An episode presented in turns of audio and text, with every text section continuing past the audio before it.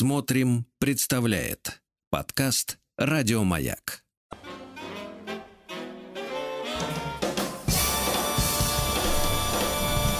Стилавин Тудей. Ну, здравствуй, дорогой Владик. Здравствуй, дорогой Сергунец. Давно это имя не звучало, да, я уж стал его забывать, да. Друзья мои, ну у нас сегодня четверг, сегодня день насыщенный и искусством, Очень и, в общем-то, и разными умными вещами. Вы это, к этому должны приготовиться, принять вкусную таблеточку для активизации мозга. Правильно? Вот, есть такие сейчас в продаже то таблеточки, да, витамины. Вита- нет, витамин С это от всего сразу, а вот есть и отдельно работающие вещи, да. Ну давайте начнем, э, так сказать, с мелких замечаний нашей аудитории. Люди внимательно, э, люди, которые нас слушают, они вообще внимательны к деталям, вы понимаете, Владимир, да? Потому что мы же не просто бла-бла-бла, а дальше поет там какой-то товарищ, да, и все. Отговорился. Я, кстати, честно говоря, уважаю работников э, музыкальных радиостанций, потому что это действительно адский труд. Серьезно я говорю это. А им приходится э, говорить вещи, которые не должны оставаться в памяти, потому что это напрягает аудиторию. С другой стороны, не повторяться, укладываться, например, там в 12 с половиной секунд. Быть оригинальным, да. Да, вот. И, и выдумывать вот эти непросто. никчемные тексты, которые, соответственно, никого ни к чему не обязывают. Я им сочувствую, я искренне это говорю. Но у нас другая ситуация. У нас, наоборот, аудитория внимательна к смыслам, да. И вот э, письмо. Здравствуйте, короткое. Сергей Валерьевич, э, сегодня, видимо, вчера, благодаря Инстаграмму узнал новое слово. Прочел жене этот пост, она возразила, сказав, теперь, внимание, фраза Владик можно в тишине, в тишине Да, конечно. сказав, что в бодичекинге в бодичекинге виноваты сами женщины.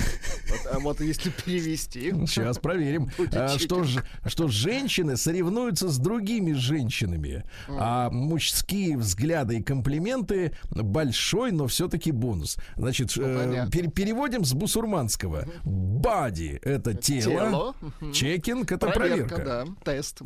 Проверка тела. Но видите, м, э, как бы это перевести на русский язык? Вот э, они, короче, сравнивают, э, какое у кого тело. Ну вот, видите ли, может Слушайте, музыку, да, есть такая, такая вещь, что женщины э, более внимательны к своим, ск- скажем так, э, складкам. соплеменницам, нежели к мужчинам. Они прям вот досконально осматривают своих подруг и Нет, нет. выявляют, в что, том, нет, там не с- так. Да, да, да. Серьезно. Нет, на, на самом деле корневая проблема здесь в том, что э, мы же с вами не раз сталкивались со статистическими исследованиями, да, со всякими э, научными в том числе, что 95% женщин своим телом недовольны. Это да. к огромному сожалению. Конечно, в большинстве случаев это психологический залип какой-то, а не реальный. э, Вот. Но тем не менее. И вот эта, честно говоря, зацикленность на физическом, да, она меня всегда очень сильно напрягает, потому что э, женщины как говорят, «М, ну какая глупость, когда мужчина влюбился в красивую женщину из-за длины ее ног или еще чего-то. Ну, а в принципе, если сами многие женщины сконцентрированы именно на внешности, а не на душе, как вы говорите, да, вот, Владик, да, не на каких-то внутренних качествах, ну, э, во что же еще, вот, как говорится, влюбляться? Э, Дальше пишет мужчина Саян, мужчина Саян. Красивое Значит, э, имя. в конце Ну, это ладно, извините. Женился я в 35, жене было 27. М, После услышанного от жены подумал, не зря ждал. Не зря ждал. Владиславу Александровичу пламенный привет, благодарность за музыку. С уважением Спасибо. вас, вас слушатель Саян. Ну вот видите, а, Придумали если определение вот этого вот бусурманского языка. бодичекинг. Да, теломерие. Ну, дело в том, что есть такие теломеры. Это вот э, уже так из сферы биологии. Я тоже это слово у меня промелькнуло в голове, но это уже синоним, Ну к да. сожалению. Но будем искать, будем искать, если зараза будет развиваться. А пока что давайте, товарищи, предварим очередной стихотворный шедевр Виктора. Виктор.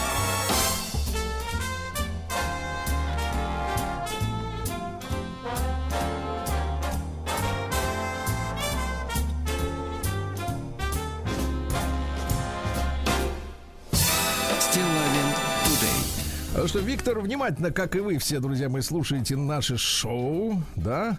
Э, Вот, хотя мы ничего не показываем в последнее время. Вот. Э, Вчера у нас ведь э, случился замечательный такой денек. Помните, день рождения Агюста Конта? Да, конечно. По-нашему августа. Вот, ну, Он французский язык. оказался сексистом. Он сексистом, но это за это ему спасибо. Но вот, э, но он из прошлого, ему можно, сейчас нельзя. Вот, э, Агюст Конт породил социологию. Мы вчера достаточно много времени уделили этому, посмотрели, э, как у нас, значит, что у нас с научной точки зрения, с точки зрения ВЦИОМа, да, с людьми много самостоятельных, которые надеются на себя. Это здоровый признак общества, прозвучала такая, да, формулировка. Uh-huh. А что касается видения людей, э, окружения, да, своего, э, из разных, самых разных уголков страны нам звонили люди вчера, э, и, э, ну, картина вырисовывается анекдотическая. Да, да, да, да, да. А, в общем-то, все, кто звонил, все в белом, вокруг, конечно, есть э, во многом проблемы, да. И вот э, отреагировал наш Виктор, э, южно-русский сказитель, я бы так сказал, вот так. Э, цитата, начинается письмо так. Цитата из шоу. Ну, это цитата Агюста Конта. Женщина без нежности – социальное чудовище по своей природе, даже больше, чем никчемный человек. Это сказал э, Конт, да? Итак, стихотворение Агюста Конта. Видите, Виктор мимикрирует в разных, э, так сказать, людей Подожди, из прошлого, в том числе. Стихотворение Виктора. Да. Угу. А, а, значит, стихотворение называется так. Фам сан тендре. Женщина без нежности. Видите, залез, э, значит, вольный перевод, угу. вольный перевод с французского вольного человека с донской и кубанской вольницы. Давайте. То есть полностью вольный. Женщина без нежности. Что же ты за фрукт? Баба, что ли, снежная? Нет ни ног, ни рук. Приласкать усталого. Тебе чё, слабо? Подсунуть ему тапочки, снять, помочь жабо. Вином бокал наполнить, снять с плиты жюльен. Захватить любимого в сладкий нежный плен — приглушить свет лампы, накрывший абажур, волнующим бельишком и «L'amour toujours». В российских ваших семьях, уверен, все вот так, а у ляфам французских в голове бардак. Семье традиционной я посвящаю стих Цените ваших женщин, берегите их. Эх, Агюст, Агюст. Виктор Таганрог, Краснодар. А? Да, класс. Прекрасно.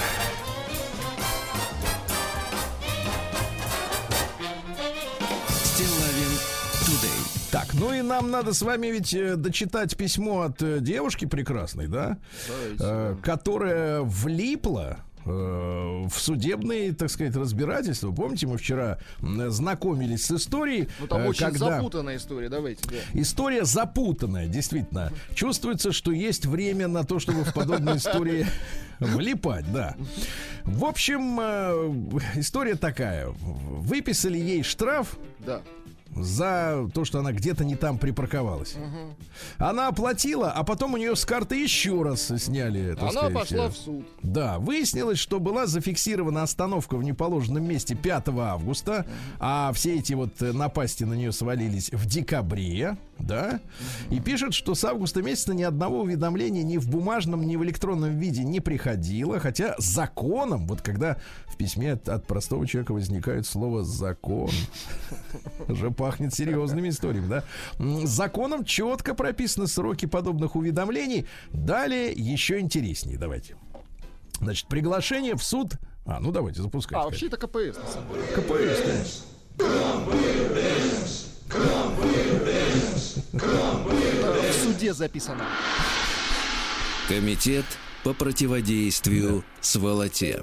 Да, далее еще интереснее. Приглашение в суд на заседание означает тот факт, что за несвоевременную оплату штрафа мне грозит еще штраф. То есть штраф на штраф.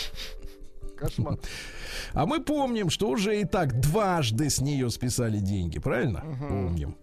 Решила, что нужно побороться за свои права и сходить в суд.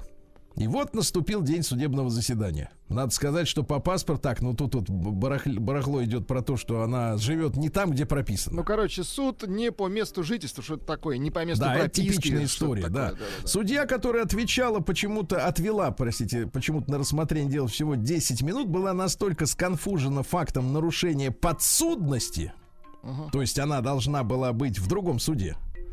Вот, настолько... Что вообще?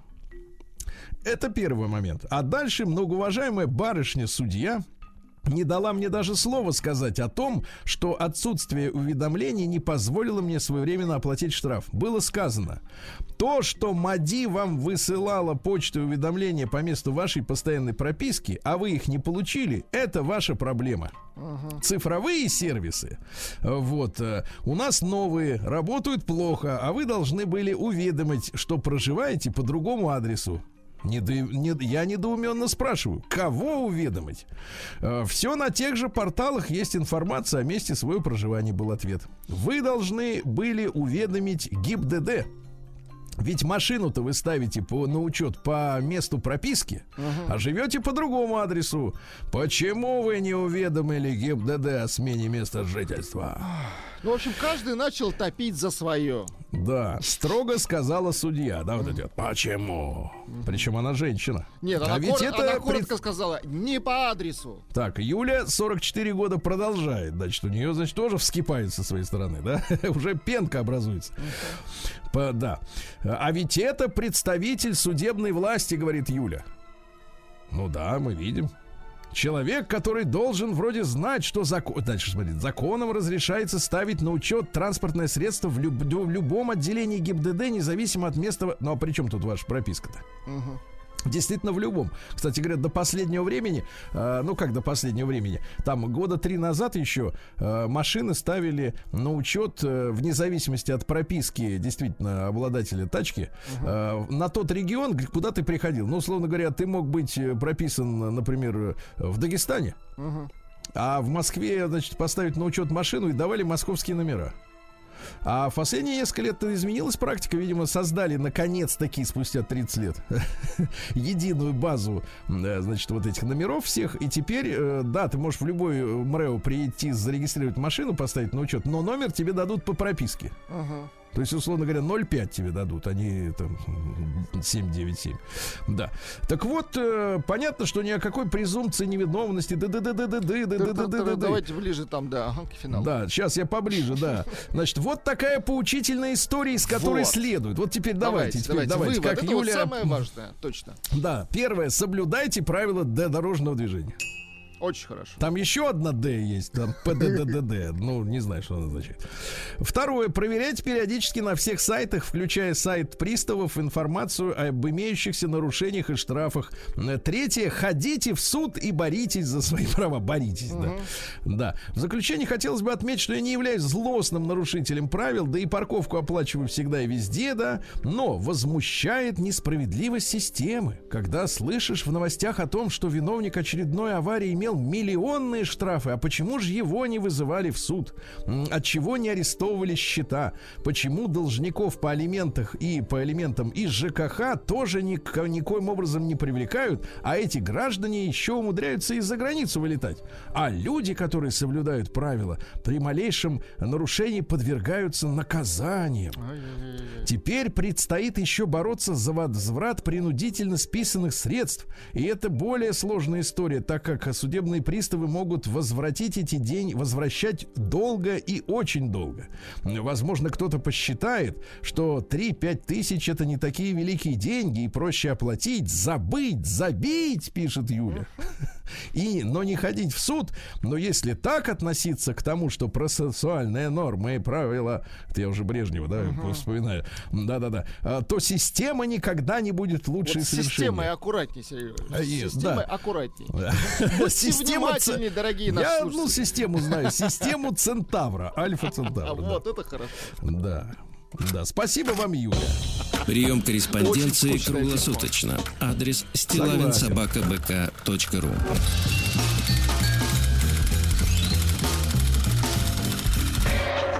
Фамилия Стилавин 2 Л. Да. Ну вот почему-то от мужчин я про штрафы не получаю письма. Да. Вот Дмитрий прислал нам письмо, давайте так, лирически-философское. Давайте, отлично. Здравствуйте, Сергей и Владислав. Меня зовут Дмитрий. Я живу в Петербурге.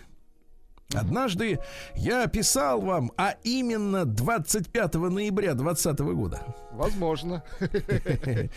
Была такая дата в календаре. В том письме я рассказал о случайной встрече в бане с вашим спецкором Сергеем, А, преподавателем Это мы помним, да, да, да, да. сценической речи. Однако сегодняшнее письмо не такое веселое. Мне 51.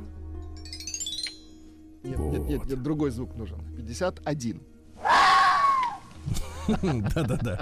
И сразу оговорюсь, что я не ною и не жалуюсь. Не тот возраст. Получилось так, что на сегодняшний день я, к сожалению, неизлечимо болен. И вот хочешь не хочешь, а приходит на ум мысль приводить в порядок свои дела и подводить итоги. В первую очередь, что приходит на ум, э, сын, родители, друзья, все это есть. Но прожив свой полтинник, мне хочется сказать о родине. Ух ты. Честно, мне плохо без СССР.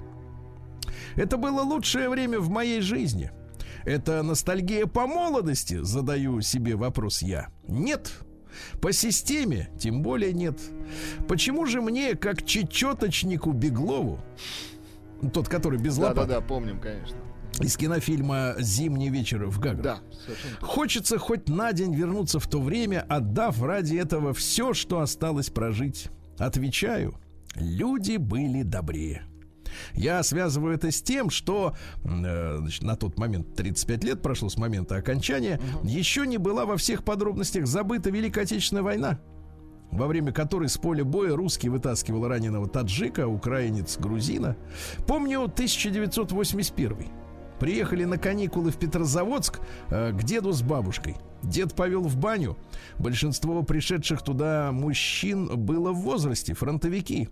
Понял это, когда увидел количество ран на их телах. Мне было 11 лет, но тогда уже понимал, что если бы не эти фронтовики, то меня бы не было. Помню, как не запирали двери на ключ, как почтальоны разносили пенсию по квартирам без оглядки на инкассаторов. Помню разливные соки из треугольных стеклянных колб, фруктовое мороженое по 7 копеек. Помню, как, входя в транспорт, доставал и предъявлял пассажирам карточку. Именно карточку, не проездной, как у вас там в Москве. И самое важное – культура. Вспомните, какое было качественное телевидение, а уж детское вообще супер. Не было полоскания белья, тестов ДНК, скандалов, псевдосенсаций. И вот я задаю себе вопрос. Что же было лучшего в моей жизни? Конечно, сын и родители. Но то время не отпускает меня до сих пор. С уважением, петербуржец Дмитрий. Ну, замечательное письмо, ностальгическое, да. Вот такая вот история. Да-да-да. Вот. Но насчет карточки и проездного, это помните, да, у Гайдая даже была карточка, проездной. Да-да-да. Вот такая вот история. Ну, спасибо большое, э, Дмитрий, за вашу лирическую историю. Сил вам, да. Конечно. И, здоровья желаем. Вот. И спасибо большое за искренность и за то, что сели к компьютеру, написали письмо. Все-таки дело не быстрое, да? Такая история.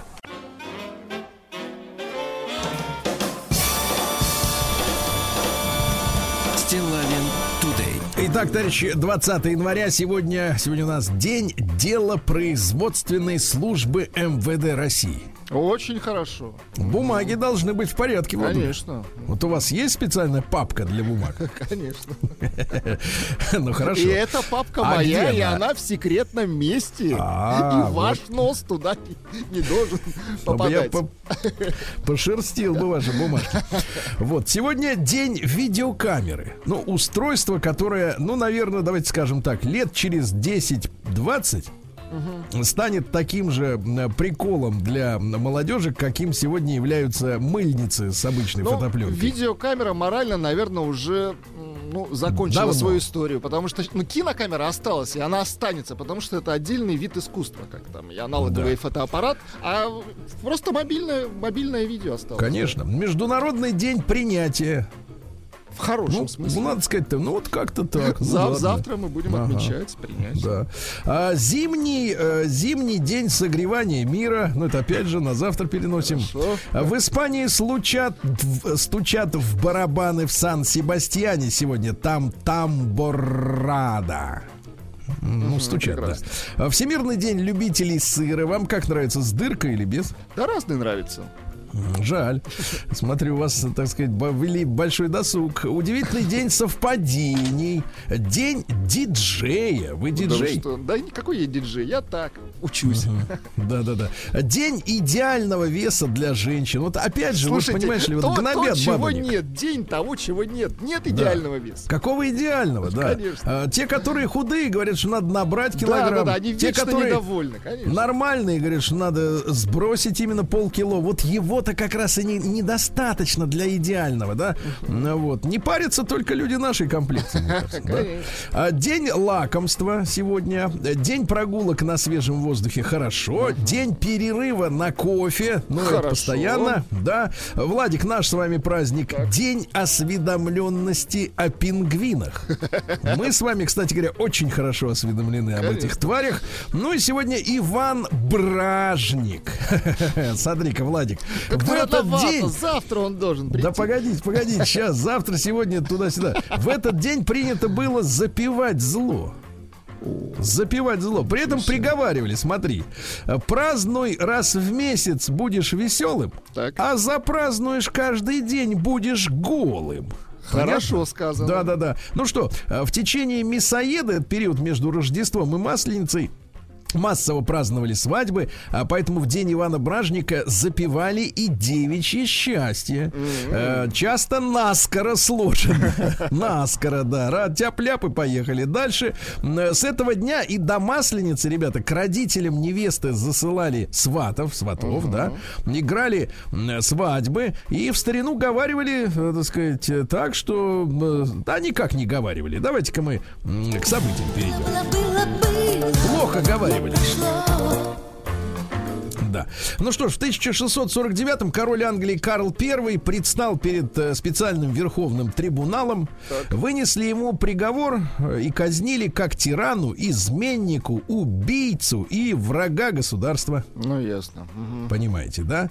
Вот такая вот история. Казнили, да. А в предсмертной речи он заявил, что я должен вам сказать, товарищи, По секрету. А, нет, не по да, секрету. да, а что открыто. ваши вольности и свободы заключены в наличии правительства, в тех законах, которые наилучшим образом обеспечивают вам жизнь и сохранность имущества.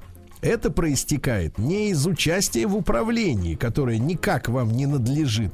Подданные и государь это совершенно разные понятия. Я король, а вы твари, правильно? Какой, да. Вот, и потом ему, так сказать, отрезали голову после этого. Представляете, человек не плакал, не корячился, а обращался к, с речью к, к правду, избирателям. Вот да. В этот день у нас, э, что же произошло, э, так сказать, следующее. Карл III родился в 1716-м, тоже интересный король Испании из династии, из династии Бурбонов. Ну, при нем запретили носить оружие в городах, ну, чтобы как бы поменьше было. Бродяг всех выгнали. Ну, вот. Чтоб ну и вообще, м, да, ну и вообще, соответственно, занимался наведением порядка. Говорил так: мой народ как ребенок, он плачет, когда его моют. Мгм. Подмывал ребеночка. Не хотел, не хотели отдавать оружие, чувствую. Нет, нет, не хотели приводить себя в порядок, да. В этот день, что же у нас интересно, в 1836-м Дмитрий Николаевич Кропоткин родился. Тот самый, да? Хотя нет, не тот самый. не тот А самый за Кропоткин. Это другой, хороший Кропоткин. Это тоже князь, как и анархист, но харьковский генерал-губернатор. Застрелил его э, член земли и воли Гальденберг. Террорист. Понимаете, да, террорист, конечно, да-да-да. Вот, это был двоюродный брат э, теоретика анархизма князя Петра Кропоткина. Ну, смотрите, один в семье губернатора, другой анархист. Да так обычно и бывает. Родители Ну, вот так приличные люди, а сыночек пошел в эти в Да, революцию. да-да-да. Вот такая вот, собственно говоря, грустная достаточно история-то получается. М, Вот э, что у нас еще сегодня любопытно. В 1841 сегодня Китай уступил Гонконг Великобритании. Важная история. Мы о ней сегодня потрещим немножко, да, поговорим э, в отдельном э, фрагменте, потому что э, тема-то тянется до сих пор. Представляете, вот смотрите, уже прошло 100, э, э, получается, 180 лет Мгм. А все еще история-то продолжается. Это на заметку тем, что говорит, что, в принципе, до моего дня рождения ничего интересного не было в истории, да. И надо смотреть в будущее. У нас вот так вот люди говорят, которым, э, ну, или которые провокаторы, или просто идиоты. Надо смотреть в будущее. А то, что было в прошлом, это не важно. Важно, товарищи. В 1855-м Эрнест Шассон родился. Композитор. Есть у нас вот нас, композитор? Значит, смотрите, такая история. А, Был он очень богатым и респектабельным человеком. Вот чувствуется это в музыке? Вот Очень чувствуется. Ну, Не Неспеш- торопится. Неспешно играет. Да, да, да. Характер у него был мягкий, взгляды прогрессистские, ну, то есть вот как сейчас либералы. Э, Шассон м, во многом был связующим звеном между двумя поколениями м, музыкальных гр- группировок Парижа. Так, так, так. Он был убежденным вагнеристом. Ага, за Вагнера топил. Ну-ка, Да, да, да, да, да. Вот. Но при этом э, любил Дебюсси и Сати. А, и поддержал. Мгм. Импрессионизм, да. А трагедия-то какая в жизни у него была? Ну-ка. Ему было всего 44 года. Катался на лесопеде в своем собственном имении. Представляешь, слишком сильно разогнался на спуске по, под горку. Шлема не было тогда пласт- пластмассового. Так. Ударился головой об стенку и, и скончался. Жаль. Слышь, на велосипеде убился. Вот так вот. А в 1865-м любопытная очень девица родилась, значит, французская певица, актриса кабаре и модель Иветта Гильбер. Погодите, вы пока не включайте. Э, Так вот, что интересно, отличительной манерой исполнения Иветта, она прожила до 44 года, м, стало введение в шансон не вполне пристойных песенок скороговорок, которые подкупали публику Ага. сексуальным содержанием. Да-да-да. Да, во время, да, во время выступления она всегда была одета в желтое или зеленое платье, вот, и обязательно черные перчатки. Вот давайте послушаем, как она пела. С carré капризностью. entre les boudins et les boutons. Слегка разогрела публику, чувствуете? Вы такие молодцы! Да-да-да. След- Зарядку напоминает. Да-да-да. Где y avait un nommé bouton, l'un pourvu d'une madame bouton et l'autre d'une madame boudin. Да. Ой, Но она так брала для своих песен стихи э, разных поэтов. Вот я одно стихотворение Жана Ришпена хочу прочесть. Э, Любопытное. Эпитафия для кого угодно. Ну, эпитафия это стихотворение, которое публикуют после того, как человек откинулся. Неведомо, зачем на землю он явился, и умер он, зачем вопрос неразрешим. Нагим он был рожден и лишь того добился, что в гроб сошел нагим.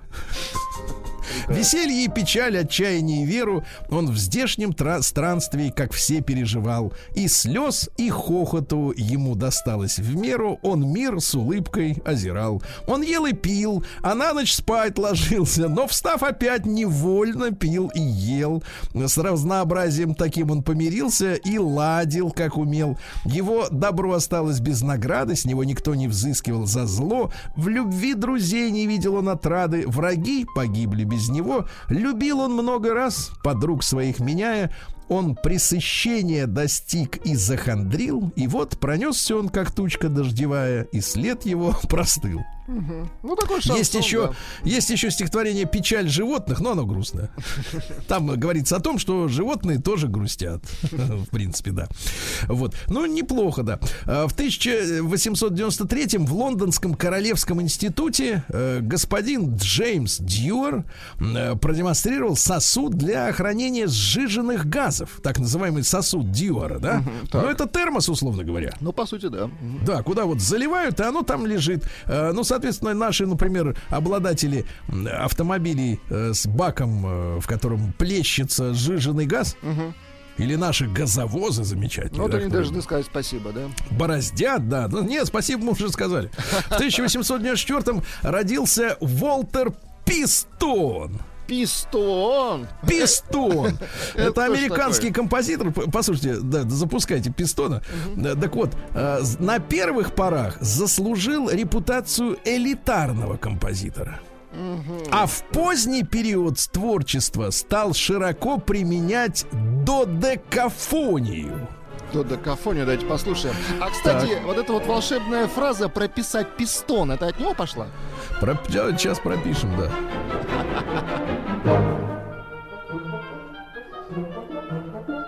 Такое ощущение, что композитор вышел, а Некая музыканты сами. нервозность есть. в Да. А, В 1896 в этот день основан Институт физической культуры имени Лесговта в Петербурге. Поздравляем. Из последних-то замечательных выпускников а, Кто? Дина и Арина Аверины, а?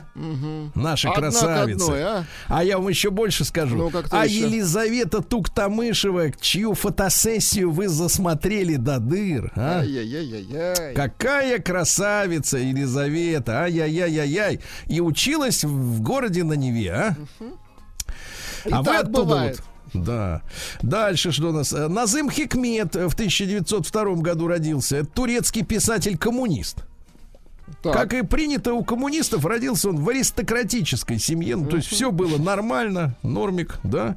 Ну, Вот. Э, Чем товарищ э, с нами, с Советским Союзом, дружил очень сильно, да? Ну, это логично, Вот конечно. цитата, например. Давайте. Э, «Блеснул во тьме отточенный топор, раздался стон, кровь брызнула, упала на костер, и гордо пленник без руки стоял, скрывая муку, разбойники палачу кричали «Руби! Руби ему вторую руку!» Было, было, было, было, но прошло. Да, друзья мои, в этот день, в 1906 году, родился Аристотель Анасис. Это греческий судовладелец-магнат, да? Второй муж Жаклин Кеннеди. Ну, не знаю уж, как им там, насколько им сладко было. Суть не в этом. Суть в том, что Греция владела, друзья мои, огромным флотом. Вот в том числе львиная доля принадлежала э, Анасису, да?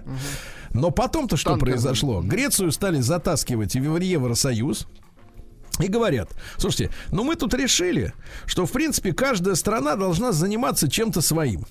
Вы Вот будете вы заниматься будете- туризмом. Да, вы будете заниматься туризмом, поэтому мы вам не, раз- не разрешим в Евросоюзе торговать своим прекрасным оливковым маслом. Кстати, оно повкуснее будет, чем итальянское и испанское. Так, понежнее, кстати говоря, понасыщеннее. Вот. И, и наши люди, когда в Грецию летали, они с собой обязательно привозили местное масло, да? И разрушить все вот эти производства, все вот эти, значит, судостроительные верфи, да, потому что вы теперь будете центром туризма у нас. Вот, вот сволочи, да? А, Да, а вы в России будете, соответственно, это, бензоколонкой и Значит, вот рынком для сбыта нашего барахла. Вот. То есть там вот как бы все решили, ну, четенько, да. А масло будут делать только, только итальянцы и испанцы. Ну, да. Это называется свободный рынок, понимаете, да, как это нас учили. В двадцатом году родился Федерико Феллини. Ну вот скажите, пожалуйста, вы как-то вот э, уважаете мастера-то? Вы понимаете это искусство или только мычите? с, Не, сказать, понимаю, так же, как и вы, только мычу. но я даже и не мычу, кстати. А, да, так вот э, цитаты. Жизнь, жизнь это смесь магии и макарон. Фантазии и реальности. Кино это магия, макароны реальность. Или наоборот. Мне всегда было непросто найти водораздел между реальным и нереальным. Ну, наверное, вместо макарон надо говорить паста, но неважно.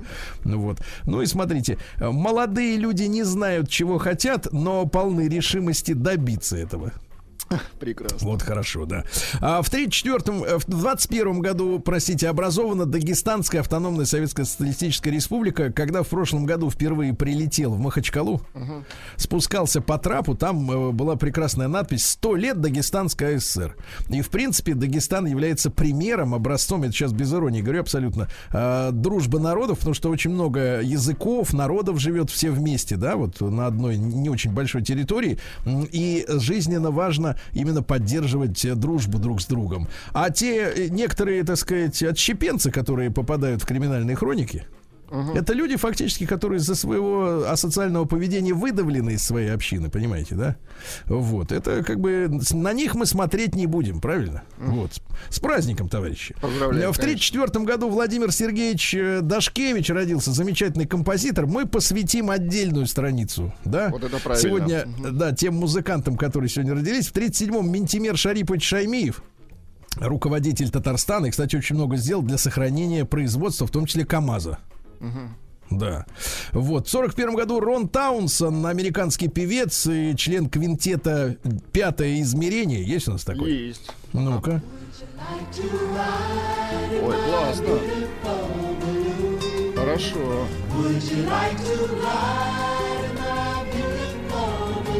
Очень хорошо, не то слово.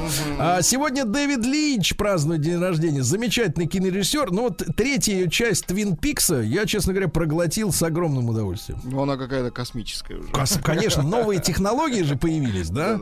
А, Вот. А, Джимми Чамберс в тот же день родился. Ваш любимый солист группы Londonbeat. Господи, господи. Да, суд. Не, ну это мерзко. Да, да, этим, нас достали давно. Ирина Александровна Аллегрова сегодня празднует свое 70-летие. Да народная артистка. Мы тоже ей посвятим Да, сегодня. ну да? чуть-чуть. Девять на двенадцать. Крепкие хиты. Да, да, да. Крепко, да. А также 70-летие отмечает ритм-гитарист и вокалист группы Поцелуй Пол Стэнли. А? Крашеные поют. А есть, э, кстати, ремейк этой песни. Есть у нас ремейк-то? Есть ремейк сейчас. Ну-ка. Кстати, у, Си, у Симмонса язык имеет длину 13 сантиметров, а у вас сколько? Нет, ну если вытянуть, в смысле растянуть как следует, то можно и до трех метров довести. Что-то вообще не похоже. Не похоже. Другую Это искусство. Да. Владимир Иванович Хотиненко тоже сегодня 70. Наш замечательный кинорежиссер. А? Да, вот как, да. В 1953-м осуществлен первый полет стратегического межконтинентального э, ракетно-реактивного бомбардировщика М3 Владимира Месищева. Понимаете? Чтобы привести гостиниц. Ну, потому что еще не было наших э, межконтинентальных ракет. А теперь А, гостиниц летит еще быстрее. гостиниц, Сверхзвука да. летит. А вдобавок еще вот эти вот самолеты, значит, чтобы посмотреть, ни, ни- ничего не осталось там что-нибудь еще. Да, в 60-м году как раз сегодня осуществлен первый пуск межконтинентальной баллистической ракеты Р-7А, на которой э, через год как раз Юрий Алексеевич полетит. А так-то, в принципе, надо понимать, что весь наш космос это военная программа, да? Ну, конечно. И спрашивать, задавать вопрос, а что нам дает космос? Вот это вот тупо задавать так вопрос, да. В 63-м году Ингеборга Дапкунайта родилась. А? Поздравляем, была у нас в студии, помню. Конечно, Веселая говорит, что не, такая. не тоскует по Союзу-то. Так она выходила на протесты, я помню, да. Ай-яй-яй-яй. В 68 году Дарья э, Георгиевна Юргенс родилась замечательная актриса. Чуть не стала кандидатом в мастера спорта по фехтованию. Вы знаете, что девушкам вот очень... Она играла в «Братья 2», помните, русскую э, эту самую проститутку, помните? Да-да-да, конечно. Без волос, когда, без волос, да. Вот, а ты знаешь, у женщин очень четко получается и вот, э, вот эти вот шпажистки, и снайперши вот эти спортивные. Особенно, вот эти когда вот. без волос играет, да. Да, да, да. А в 71 году ваш любимый английский вокалист Гарик Барлоу Откуда он, кстати? из группы Такичет, как говорят, как называют. Сладкарь, да. Да, в в 70 сегодня, друзья мои, 45-летие отмечает э, э, Анастасия, 46-летие уже, извините, Анастасия Юрьевна Волочкова. Поздравляем. Да, да, да. Вот такой неприятный эпизод случился с самолетом, типа накануне, можно сказать. Мне кажется, она не в тот самолет зашла просто. Да. Она тоже поет, кстати говоря, ведь. Нет, поет, но просто не в Не нашей, надо, не да? в нашей программе, да. Хорошо. А в 77 году Сид Вилсон, участник группы Slipknot. А вот эти поют в нашей программе. Понятно. Ну и сегодня родился, ребят, давайте скажем честно, один из самых обаятельных, э, э, значит, артистов э, вообще сегодняшнего кинематографа. В 78 году родился Амар Си. Это Да. чувак из фильма «Один плюс один». Но он прям Начи- взлетел после этого фильма. Да, конечно. нет, а начинал он, кстати говоря, как радиоведущий. У них, у него с белым другим комиком была программа «Амар и Фред». Ага. Вот, но это для французов. А вот один плюс один для всех. Э, Ну, кино. если ты слышишь, с днем рождения, ты, ты молодец.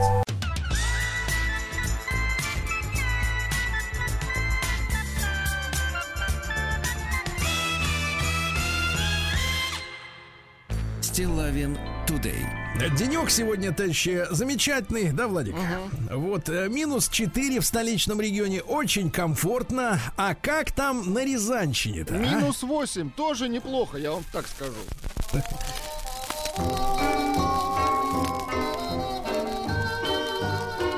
чтобы песней своей помогать вам в работе, дорогие мои. Рязанцы. Вот так, да. В Рязанской области пожарным пришлось вытаскивать застрявшую в деревне лопухи скорую. Ух ты.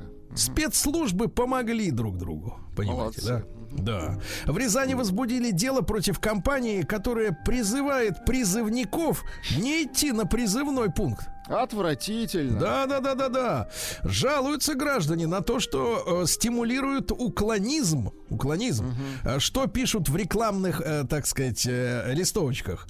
Вместо пребывания в тылу противника за год ты сможешь как минимум один раз скататься за рубеж, пойти на курсы обзавестись девушкой или купить авто, а не вот это вот все. Ишь ты какие. ага. Какие дряни. А, В Рязанском ночном клубе избили молодого человека. Вот послушайте, как было дело. Это читаю из показаний потерпевшего. Немного потанцевав. У вас есть музыка для танцев в Рязанском ночном клубе? Рязани. Да, да. Но такое она не такая. совсем, конечно, рязанская музыка. Давайте, допустим, он танцевал под такую музыку. С присядкой пошел. Немного потанцевав, решил подняться на свежий воздух. И идя по лестнице, меня схватил за руку молодой человек, начал бить по лицу, волочить по ступеням на улицу, не объяснив причины, не отвечая на вопросы. Даже не позволили забрать из гардероба куртку. Вышвырнули к чертовой бабушке. Вот так вот. В 2021 году в Рязани похитили 621 чугунный люк. А я смотрю, город-то живет нормально. так. А, пьяная, люки есть, вернее, были. Были, да. Пьяная невеста устроила погром в ресторане Золотая подкова. Значит, смотрите, а, повар заведения, по показаниям, э, значит, э, так сказать, свидетелей, уехала домой до окончания торжества и забрала с собой ключ от комнаты, где хранился свадебный торт. В итоге официанты не смогли его вынести в нужный момент. Это привело невесту в ярость. Ну, это же женщина. Как это повариха, как она не понимает этого? Ведь это самый главный день в, в жизни женщины. Это понимаете? самый главный Она в жизни получает власть над мужчиной, над посторонним человеком, понимаете? Вот. женщины. и- Получает и- и- все отмычки над мужчиной. да, и торт, который должен быть вовремя выкачен, понимаете? Ну это хамство. Девушка была пьяна. Нет, елки, на своей свадьбе она должна была быть какой? Ну, конечно. Она пьяна была от счастья, во-первых. что ли, она От должна была? счастья, блин, пьяна. Конечно, от счастья, что наконец-то. Наконец-то торт поем. Да-да-да. А, Да, да. И, наконец, не надо следить за этими килограммами. А, Полиция задержала рязанца, угрожавшего отверткой жене. Вот так вот.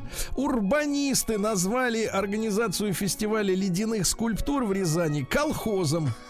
Это Ну, не урбанистам решать. Нет, надо полагать, что урбанистов не пригласили, да? Конечно. Сказать, да. В Рязани при расчистке дороги снег свалили на детскую площадку. Ну а что, дети по домам, да. Ну, а там было место просто, да? Ну, конечно, что ну простаивать-то? Дальше, что интересного. Рязанец помог поймать находившегося в розыске поджигателя. В дежурную часть обратился Рязанец и сообщил, что в подъезде его дома находится подозрительный мужчина. Неизвестный при виде жильца начал поспешно удаляться. Звонивший предположил, что мужчина, возможно, собирается совершить какую-то гадость. В итоге наряд полиции обнаружил на улице Садовой его. Мужчина на вопросы полицейских отвечал неохотно и заметно нервничал. И когда его пробили по базе, оказалось, что это разыскиваемый поджигатель. Вы представляете? Какая бдительность, а? Ну, из мелочи э, Рязанец угнал автомобиль и устроил дебош на заправке, потому что не хотели заливать бесплатно ему бензин. Ну и, наконец, давайте, рязанская трагедия. Заявительница 1982 года рождения, в этом году ей 40, познакомилась с одногодкой на сайте знакомств. После некоторого времени общения вживую они начали спать друг с другом. Новый знакомый представился предпринимателем. Он занимается якобы детейлингом. То есть э, комплексный, комплексным уходом за автомобилем. Да? Мужчина всегда одевался в дорогие вещи. То есть у него была шуба, плащ. Шапка. Да-да-да, шапка, пыж. Оплачивал большие чеки в ресторане. И в итоге су- сумел создать впечатление, что он респектабельный человек. В период их общения, наконец-то, мужчина сообщил, что у него стали отнимать долю в бизнесе, поэтому надо создать свой собственный, без, без акционеров. Он привез девушку 40-летнюю в московский район Рязани, показал два гаражных бокса, говорит, вот здесь я буду делать свой собственный детейлинг, но мне нужны деньги в долг. и пообещал даже эти гаражи оформить на нее, чтобы ей спокойно было. Вот. В итоге она передала мужчине 500 тысяч рублей. Прекрасно. После этого любовь закончилась. Вот так, да. Но осталось сладкое чувство близости. Стилавин Today. Да. Не ведитесь, девчонки, на дорогую шапку пыж. Дальше скандал развивается с э, нашим клубом ЦСКА. Я не знаю, наш Лешенька-то говорит об этом в Надо новостях будет спорта. спросить у него. Вот, теперь подключился к скандалу депутат Виталий Милонов. Так, Он говорит так, а вы знаете, что, в чем там суть-то? нет. Сделали видеоролик, э, значит, в официальном аккаунте ЦСКА в Инстаграме, правда, уже поспешно удалили, э, где есть такой турецкий э, игрок Ясыджи. Так. Э, С ним, значит, вступают в переписку, спрашивая, когда турок подпишет контракт. А тот говорит, да что-то как-то не очень. После чего ЦСКА ему сообщает, Юсуф, это Россия, у нас тут много Наташ. А? И тот говорит, пять минут я уже в пути. На что Милонов отвечает, это безобразие и хамство. Есть вещи, которые можно сделать случайно, а тут надо иметь мозги. Что вы делаете? Взяли русских девчонок и назвали их проститутками.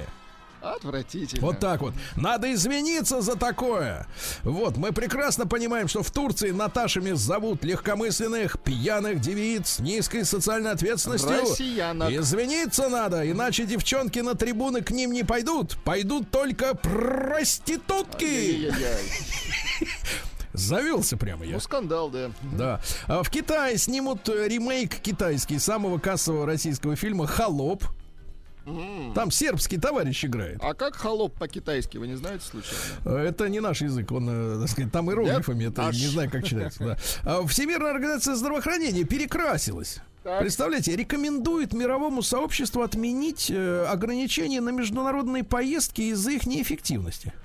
То есть два года нас держали, значит, по клеткам, да, ну, в международном смысле. А теперь говорят, оказывается, не надо держать. Ты понимаешь, какая замечательная организация, да. Э, Коучи не оправдали надежды каждого третьего россиянина. Слушай, кошмарные цифры. Кошмарные цифры. Ребята, каждый второй опрошенный, 56% признался, что хотя бы раз в жизни обращался к услугам коучей или бизнес-тренеров. И что самое под- потрясающее, саморазвитие считает приоритетным направлением в этом году 62% россиян. Они хотят развиваться. Они И не знают, что? правда, что в переводе с дамского это наз- называется приносить все больше зарплату. Вы, вы готовы к холопу по-китайски? Давайте. 农奴，Еще раз. Ну, не очень. Понятно, не это очень. невозможно повторить, да. Да. А, Значит, э, 27% готовы тратить на занятия с коучем от 2 до 5 тысяч. Смотри, сколько буратино, а? Смотри, сколько денег-то в стране, а? Да, еще 23% от 5 до десятки. 3% готовы заплатить любую сумму. А теперь главные цели занятий с коучами. Увеличение дохода 37%. Они думают, что их научат зарабатывать больше. Дальше. А, Поиск work-life баланса. Жизнь, работа. Э, Жизнь, работа, баланса 16%, проработка проблем 15%, 13% думают, что их научат создавать семью и даже просто получение морального удовлетворения. 13% морального удовлетворения. За те же деньги можно получить и физическое, скажем так. Дальше. Домашних животных включат э, в закон о маркировке. Раньше маркировали коров, свиней, коз, лошадей, а теперь и вашего кота промаркируют. Правильно. Так что извольте выдать его на маркировочку, да. Россияне в 17 раз стали покупать в интернете больше товаров для выращивания дома помидоров. Ага. Помидоры растят дома, да. Названа зарплата, с которой получится взять э, квартиру в ипотеку в Москве. Ну, Э, как вы думаете, сколько? Ну, пусть 300 будет. За 302 квартиры, а так 150 надо 150? иметь. Чтобы, да, да. Дальше, что у нас интересного? Ученые назвали Великобританию лучшей страной для смерти. Великобритания. Лучшая страна для смерти. Дальше. Российские космонавты заметили странную пыль, которая вылетает из Международной космической станции. Мне кажется, это неучтенная кожа. Помните, на этой неделе Да-да-да, было сообщение, что из кожи на МКС будут делать бинты. Да? Россияне решили не обращать внимания на материальное положение будущего партнера. Это что за вранье? 66% говорят, что хотели бы встретить того, с кем будет весело. То есть нужен клоун, да? Клоун такой, МС. Понимаешь, да. А, на втором месте э, среди ожидаемых качеств здоровье. Главное, чтобы он не хандрил. А, Веселый, здоровый, что еще? 30%, да-да-да. И, кстати, что интересно, а вот все нормальные специалисты говорят, первое свидание должно занимать не больше 40 минут, да? Иначе устают люди, так? А россияне говорят, что хотят больше 4 часов проводить вместе на первом свидании. Ну, это уже такое свидание ужас. переходящее, да, Единственное, общение. пози- да, единственное в ночь переходящее. Да-да-да. Продленка называется. Вот. И единственный позитив. Россияне отказались искать партнера определенного типа. 75% не ищут там блондинку или брюнетку. Все это чушь, Это да? тупо. Дальше из хороших новостей. Близкие Шаляпина рассказали, что он Прохора? интерес... А, Неважно, это сейчас вот как раз э, аккуратно. Так. Близкие Шаляпина рассказали, что он интересовался, как можно незаметно убить человека. Ничего себе. А я бы поинтересовался другим, а почему он обращался к этим людям? Да-да-да. Почему они внушают, внушают уб- убеждение, что они могут помочь советам, правильно, да. Версаче выпустил мешкодержатель для фекалий за 20 тысяч А, когда рублей. же это все вот это вот закончится Когда это, вот это не закончится никогда. Я Вот про, то, что про они собирают. Версачи, да. Да. я. Певчие птицы изменяют своим самцам ради усиленной защиты от хищников. Представляете, выяснили, какую схему? Значит, э, птицы, мухоловки, пеструшки. Пеструшки, так. Да, что они делают, да? Э, Вот, дело в том, что сам, самки, они растят потомство вместе с партнерами, но ДНК-тесты часто показывают, что самцы не являются биологическими отцами. Оказалось, самки намеренно в брачный период принимают ухаживание и спариваются с разными самцами, чтобы создать в популяцию сеть поддержки в кризис, понимаешь? То есть, если, например, ей что-то не обломится, она прилетает к соседу, говорит, слушай, Это я же мать твой». твоего ребенка, я же мать твоего ребенка, давай, Прекрасно. давай мне корм. Все Да, как у людей, да-да-да. все как у них, у этих людей, да.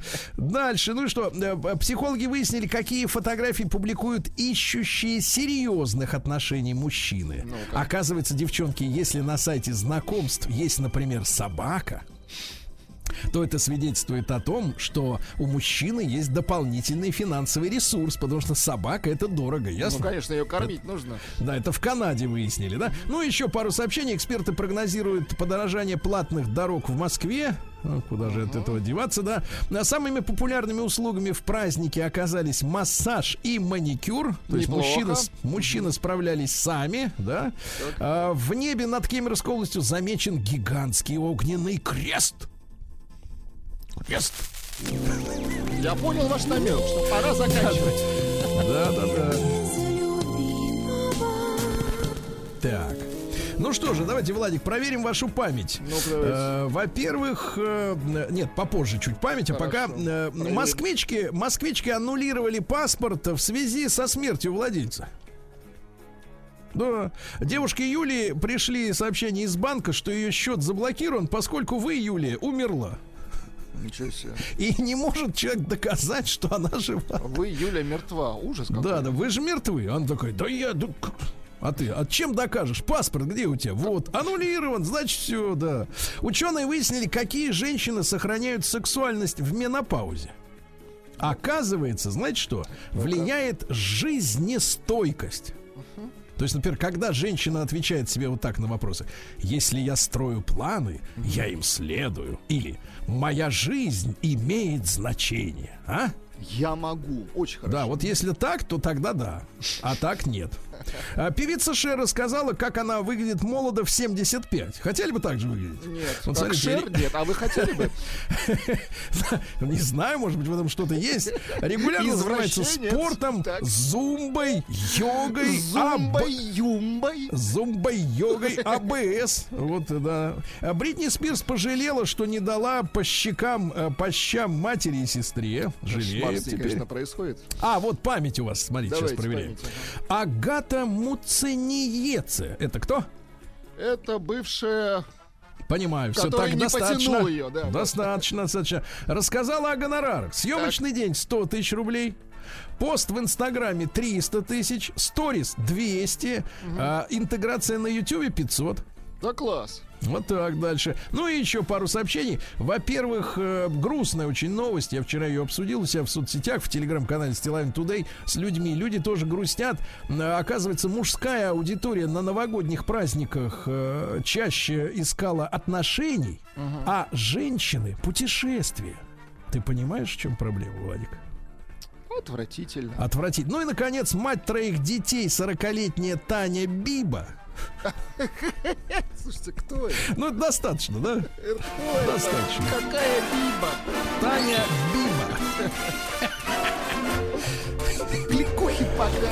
Новости капитализма. Ну, друзья мои, американские психологи выяснили, что нервозность снижает количество антител после прививок. Так что не парьтесь, не нервничайте и будьте здоровее. На позитиве будьте, конечно. Да, японец рассказал о своем удачном браке с куклой из аниме. Он влюбился в виртуальную певицу вокалоида Хацуне Мику. Есть запись тех лет. Послушайте, Давайте, пожалуйста, как звучит. Tak.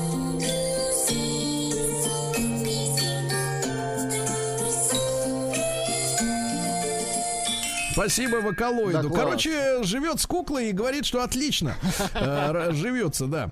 В США сообщают о волне похищений французских бульдогов. И представляешь, по всей стране крадут бульдогов французских. Дело в том, что стоимость такого домашнего животного в Америке минимум 5000 долларов. А что, они перевелись в Америке, что ли? Нет, просто он не может сопротивляться, он толстый и маленький. Его легко украсть.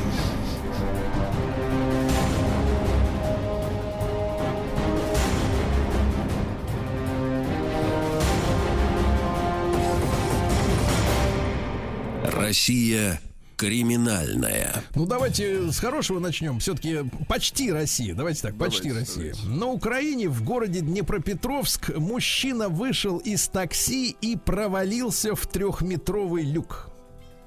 То есть ушел под землю. Давайте, Бывает. вышел и провалился в Омск. Шутка? Да. Прокуратура Петербурга проверит качество уборки улиц. Хорошо. Ну вот. Говорят, что, кстати, площадь уборки в Питере вдвое меньше, чем в Москве. Но не стыковка с дворниками. Э, Дело в том, что в Москве дворников в 10 раз больше. То есть должно Конечно, быть, по идее, в 5, а их в 10. Ну, то это математика, это ничего сложного, Владимир. Да. А в- На Урале проверит информацию о черной-черной перловой каше в детском саду. Ну, это просто такой рецепт. Ну, а что, Да. черный? Ну, черный, зато вкусно. Да, да, да. Да, это с этими, с как его, да. С, С каракатицами. С каракатицами это называется. Э, Количество угонов автомобилей снизилось за в минувшем году почти на 60%. Любопытно, да?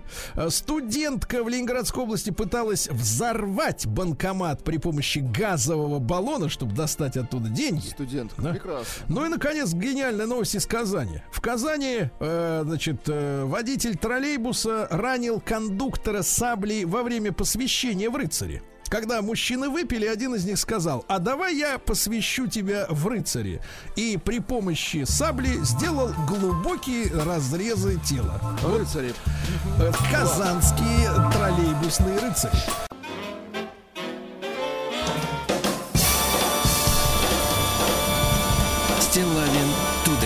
Друзья мои, сегодня у нас 20 января. Э, Сегодня исполняется э, год, э, как на своем э, пока что бессменном посту находится Джозеф Байден, Иосиф Байден или Джо.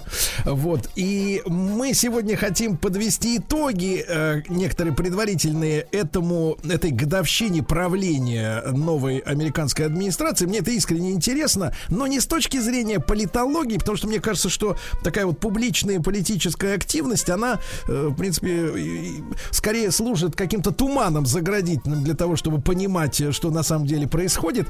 А вот с точки зрения экономики, и, конечно, когда я вот так себе поставил вопрос, э, не возникло вариантов, кого пригласить, э, э, чтобы обсудить эту тему в наш сегодняшний эфир. Я рад, э, что с нами Михаил Леонидович Хазин, экономист, публицист, блогер, теле- и радиоведущий. Михаил Леонидович, доброе утро. Да. Здравствуйте. Ну, с блогером вы несколько пре- преувеличили. Я все-таки пишу скорее статьи, чем блоги, а как бы использую социальные сети как место, где я размещаю ссылки. Да, все, я исправлюсь, все, больше не блогер. Михаил Леонидович, ну, мы все помним эти ощущения конца 20 года, начала 21-го, когда в прямом эфире проиграл Трамп, когда у многих, даже на самых высоких постах, у нас э, разрушились какие-то надежды, э, сказать, вот э, возник даже страх, опасения, что теперь будет происходить. Вот э, Байден зашел на свой пост, а потом уже как бы к весне э, его, э, так сказать, и риторика, и действия, они очень сильно изменились, э, в отличие от э, того, что мы ожидали, он будет делать, да, на этом месте. Вот если с точки зрения экономики именно, э, что произошло с Байденом, почему он стал вести себя по-другому, чем он обещал в предвыборной э, кампании? Ну, а, для начала нужно понимать, что кандидаты в президенты американские это не самостоятельные лидеры, это представители неких властных группировок. То есть есть люди, авторитет которых выше, чем у Байдена, но просто мы их не знаем. Сейчас вот в ближайшее время я закончу второе издание книжки «Лестница в небо», в которой мы подробно изучаем американские кейсы американских президентов э, Рузвельта, Кеннеди и Никсона. И там мы подробно описываем, кто и что, и с неким интересом я обнаружил, что э, там, собственно, вот властная группировка, например, которая рулила при э, м, Эйзенхауэре и Кеннеди, я про нее практически не знал ничего. То есть там были люди, про которых я, я раньше не слышал, пока мы не начали это исследование. Мы, это я и мой, к сожалению, умерший в прошлом году автор Сергей Щеглов. Так вот, возвращаясь к... Байден шел от группировки международных банкиров, которые хотели вернуть власть в стране, которую они утратили с приходом Трампа. И поэтому Байден шел под политические лозунги этих банкиров, либеральные политические лозунги, э, в логике вернем все, что было при Обаме. Мгм. Он пришел, как, как известно, вы, выборы-то он выиграл в ноябре, ну, выиграл мы тут аккуратно, да, потому что есть большие вопросы, но неважно, выборы признали, что выиграл он. Но президентом он стал, как это, и, игуанизация, как говорил другой мой товарищ Олег Григорьев, произошла в середине января. А вот дальше, ну, собственно, вот годовщина. А вот дальше он два месяца пытался реализовывать ли, либеральную программу Обамы и довольно быстро понял, что ничего кроме катастрофы это не вызовет. Объективно. Ничего кроме катастрофы. И в этой ситуации он радикально изменил свою политику, фактически приняв политику Трампа. А в этом смысле, кстати, очень интересно, потому что к выборам э, Фонд экономических исследований Михаила Хазина подготовил доклад план Трампа, сравнение плана Трампа и плана Байдена. И мы там объясняли, что к концу лета, э, если Байден э, как бы начнет свою программу реализовывать в полном объеме, американская экономика обрушится.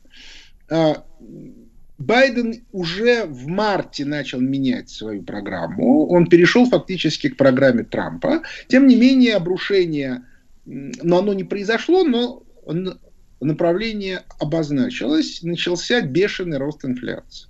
Бешеный. И если мы посмотрим, то вчера вышли статистические данные. Э, Соединенные Штаты Америки в четвертом квартале э, прошлого года начали борьбу с, с монетарной инфляцией. И в результате э, получилось так, что у них вот по итогам данных, которые вышли вчера, реальный сектор промышленный на, начал падать. Это тоже абсолютно закономерное следствие. Нужно при этом еще добавить, что в американской инфляции есть две составляющие. Монетарная, то есть денежная, и структурная. А структурную их специалисты не видят, потому что теория структурного кризиса разработана в России за последние 20 лет. Но она уже проявилась, потому что в результате действий Федерального резерва, ну, конкретно у них был главный инструмент, который называется операции обратного репо. Я уж не буду объяснять, что это такое, желающие могут в интернете прочитать, там все написано. на совершенно колоссальные суммы, на там 1,5, 1,6, 1,8 триллиона долларов. Так вот, э, они действительно уменьшили потребительскую инфляцию, а вот инфляция промышленная в США не снижается. То есть она перестала расти, но и снижаться она не хочет, а ее значение больше 25%. То есть, иными словами, в сегодняшней ситуации в американской экономике любой актив производственный за год а, теряет четверть своей стоимости. Это очень тяжело, очень плохо, и это не работает. И что делать в этой ситуации, в науке неизвестно. Михаил Леонидович, а вот э, э, такой, мне кажется, очень важный вопрос. Вы сказали, что там несколько месяцев, да, там пару месяцев после вступления в должность, э, они пытались, да, современная администрация американская пытались проводить экономическую политику обамовскую, да, потом уже поняли, что не работает. А вот э, на момент выборов, э, почему им это было не очевидно, что это бессмысленно? То есть э, А а- могу они в каком-то в каком-то тумане находятся? Нет, дело в том, что приоритет выборов. На выборах самое важное, что ты говоришь. Из логики такой, наплевать, что на самом деле, мы вот выиграем выборы, и тогда разберемся. Так и тут. А с чем тогда, Михаил Леонидович, с чем тогда связано катастрофическое падение рейтингов Байдена, да, потому что э, там от месяца к месяцу эти показатели падают, хотя, э, насколько я понимаю, он де- делает то с точки зрения экономики, что в принципе надо делать, и вариантов у него нет. Вы знаете, был такой президент Соединенных Штатов Америки Герберт Гувер. А Сегодняшняя экономическая наука говорит, что все, что он делал, де- он делал пра- правильно, эффективно и умно. Но он, ему не повезло, он был президентом в 1929-33 годах. То есть он не допустил, чтобы спад был совсем сильный, но это народ не понимает. А падение уровня жизни он ему не простил. Когда у вас высокая инфляция, падает уровень жизни населения в Соединенных Штатах Америки. И вы можете сколько угодно объяснять, что если бы не гениальная политика а, Байдена, то у вас был бы спад не 5%, а был бы 15%. Говорит, ничего не знаем. Вот упало на 5%, требуем, чтобы он ушел. Гад. Так следующий придет, будет только хуже. А это вспомните нас э, в конце 80-х. Вспомните белорусов позапрошлом году осенью, ну полтора года назад, которые орали. Мы хотим, чтобы все было так же хорошо, но ушел Лукашенко. Говорят, ребята, уйдет Лукашенко, будет сильно хуже. Как это хуже? Нет, мы не верим. Советские граждане в конце 80-х не верили, что может быть такое, что не будет здравоохранения, не будет образования не будут платить зарплату. Они считали, что нужно убрать, а, соответственно, КПСС и ко всем радостям, которые имеются при советской власти, добавится еще и уровень жизни западный. Ну, вот вам результат. То есть люди, они же не понимают, они не хотят думать, они, собственно, в массе они и не могут думать, ну и так далее и тому подобное. Ну, на, для этого и есть, э, Михаил Леонидович, возможность делать просветительские программы. Вы этим занимаетесь, да? Вот. Я регулярно. занимаюсь, но вы, но, но вы поймите, все равно я же могу влиять только на какую-то, только часть населения. Кроме того, вы поймите, на каждую мою просветительскую программу есть 10 тысяч просветительских программ, которые, в отличие от меня, финансируются разными Соросами, эхами Москвы, а, Высшей школы экономики, Рэшем и прочим, и прочим, которые объясняют, что я ничего не понимаю, а на самом деле вот как бы солнце всходит в Вашингтоне. Михаил Ильич, насколько, если вот э, еще раз вернуться к ситуации в Штатах, да, э, насколько существует э, шанс все-таки, ну как, по- по-дилетантски спрошу, исправить ситуацию? Или, в принципе, э, речь идет только о замедлении падения? Нет, исправить нельзя, потому что кризис уже начался структурный, остановить его практически невозможно. А поэтому это падение уровня жизни. Но фактически, на самом деле, если смотреть по исторической шкале, они находятся в нашем 90-м году или даже 91-м. То есть мы, мы уже прожили 90-е годы и даже выжили. А им 90-е годы только предстоят. То есть резкое падение уровня жизни населения соответствующим разрушением системы социальной стабильности. Как они будут из этого выкручиваться, я не знаю. Не знаю. Не знаю. Не понимаю. Михаил Леонидович, а э, еще раз, тогда, может быть, вернемся к э, самой экономике, да, вот на протяжении последних там нескольких десятилетий. А, Каким образом эта система, в принципе, сложилась, э, что, получается, вот надулся такой пузырь, который должен лопнуть, по большому счету? Да она везде сложилась так. Но если вы, мы, если вы начнете как бы искать источники, то вот книжка моя «Воспоминания о будущем», там подробно описано, как это все происходило. Да, какие, по каким причинам, какие принимались решения, к чему они привели. Есть э, сказка о стиральной машине, в которой все это рассказывается коротко, буквально минут за 10. А, а что касается э, общефилософских картин, то на самом деле в результате соревнования двух систем, ну то есть с 45 года по там, конец 80-х, такая ситуация была и у них, и у нас. Мы тоже повышали уровень жизни населения. Только мы его в 90-е годы, вот это сверхпотребление убрали, и у людей нет ощущения, что было сверхпотребление, потому что у нас сверхпотребление было сосредоточено в, в общественных фондах потребления. Да.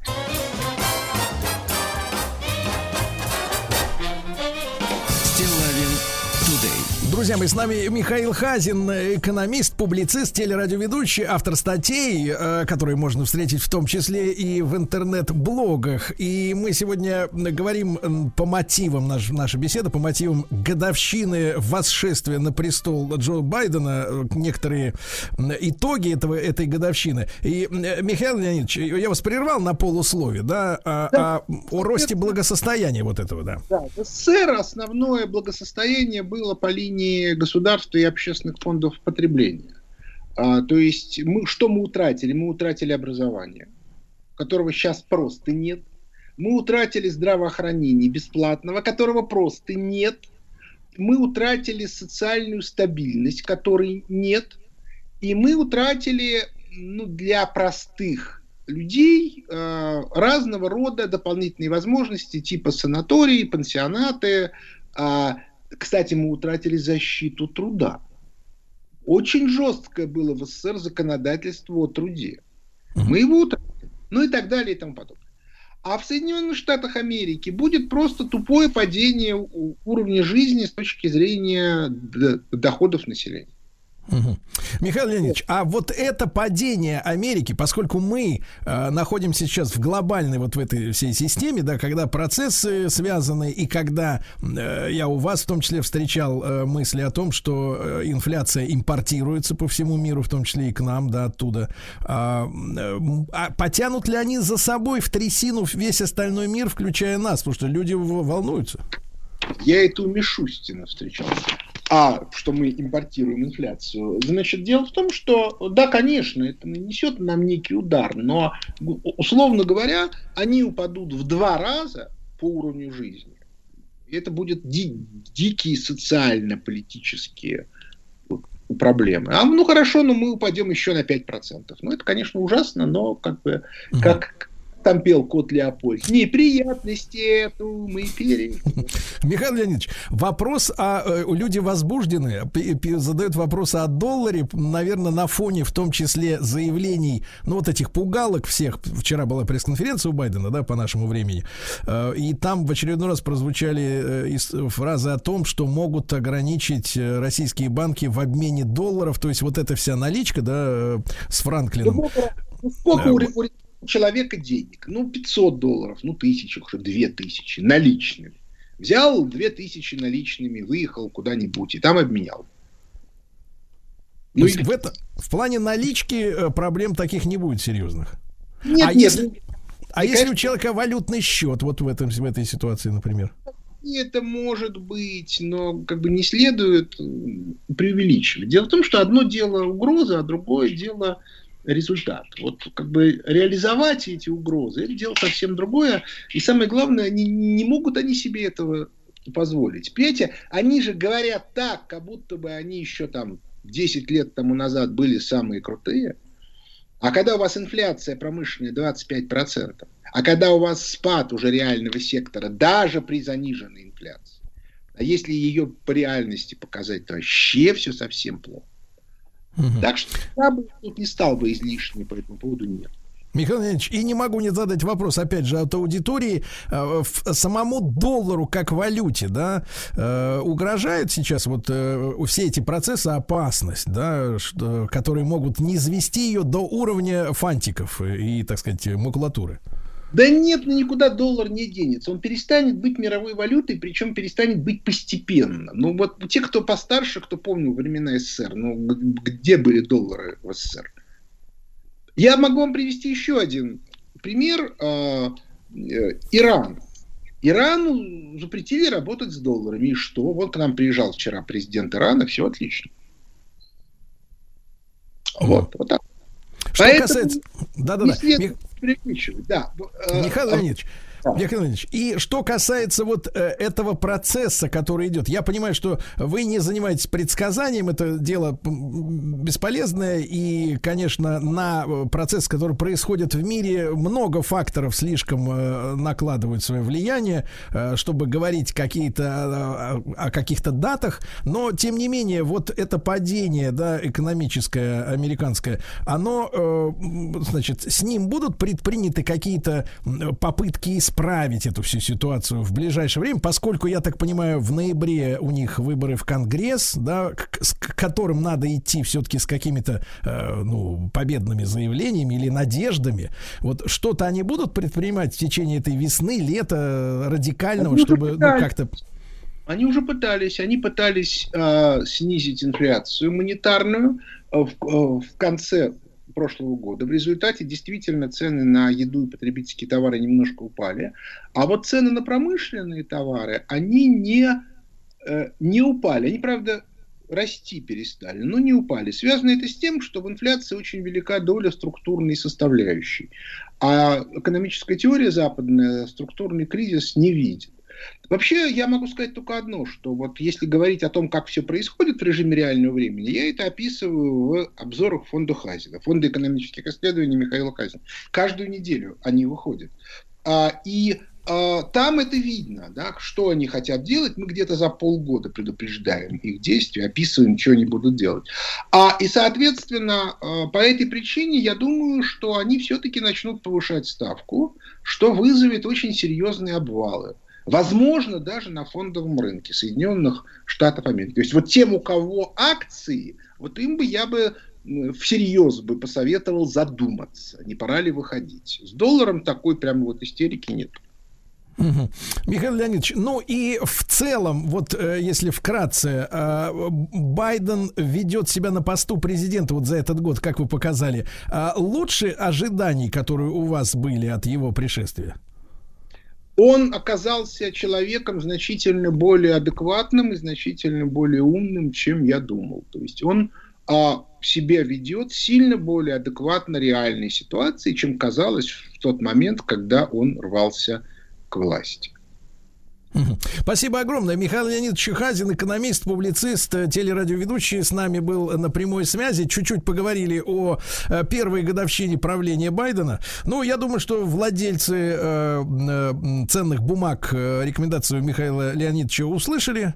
Вот. А остальным, таким как нам с Владиком, которые живут без ценных бумаг в кармане, в принципе, пока что беспокоиться не о чем, товарищи.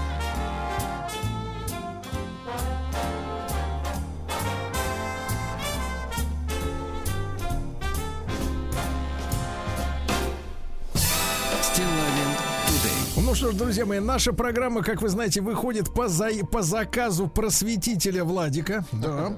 Вот, и мы с вами держим руку на пульсе исторических событий. Я сегодня с утра пообещал э, провентилировать историю э, с тем э, историческим событием, опять же, что в 1841 году в этот день британцы взяли Гонконг. Да?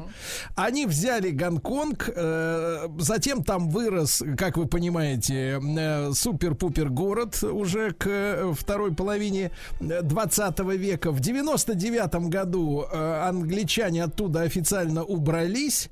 А, была провозглашена э, такая история под названием э, «Одна страна, две системы». Помните, у китайцев это да, было, да. да, что в Гонконге свое. Как-то э, недавно, несколько лет назад, э, китайцы из Пекина начали, э, ну вот, разрушать эти э, э, разделяющие какие-то барьеры законодательные, полицейские и прочее, прочее. Да, да. началась, да, интеграция. Там пошли протесты. Помните, Да, ну вот да. э, м, э, креативный мозг авторов протеста, он тянется к образу. Белая ленточка, гвоздика какая-нибудь, роза, оранжевый шарф, да. Ну вот для Гонконга, видимо, климат обязывает, был выбран зонт. Там они с зонтами ходили.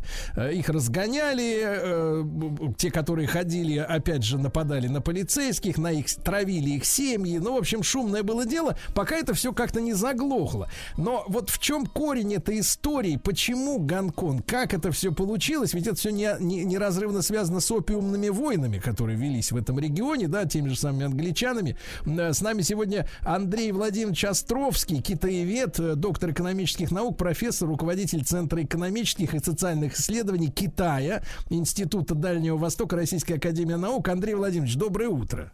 Доброе утро.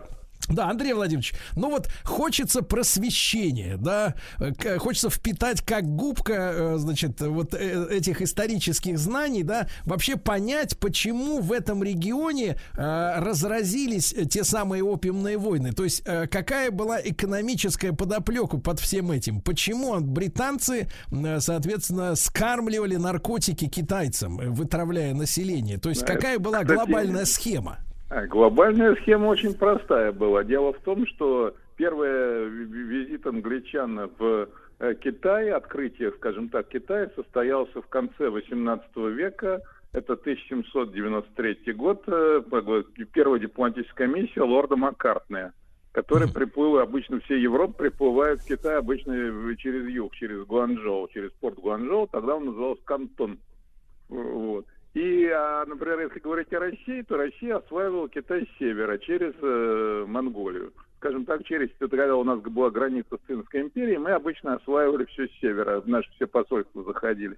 Так вот, э, выяснилось где-то уже э, китайцы, англичане очень пристрастились к китайскому чаю, и каждой семье был обязательный, вот в английской э, семье здоровый был так называемый five o'clock, в 5, вот, в 5 часов дня, все обычно полдничали, пили китайский чай.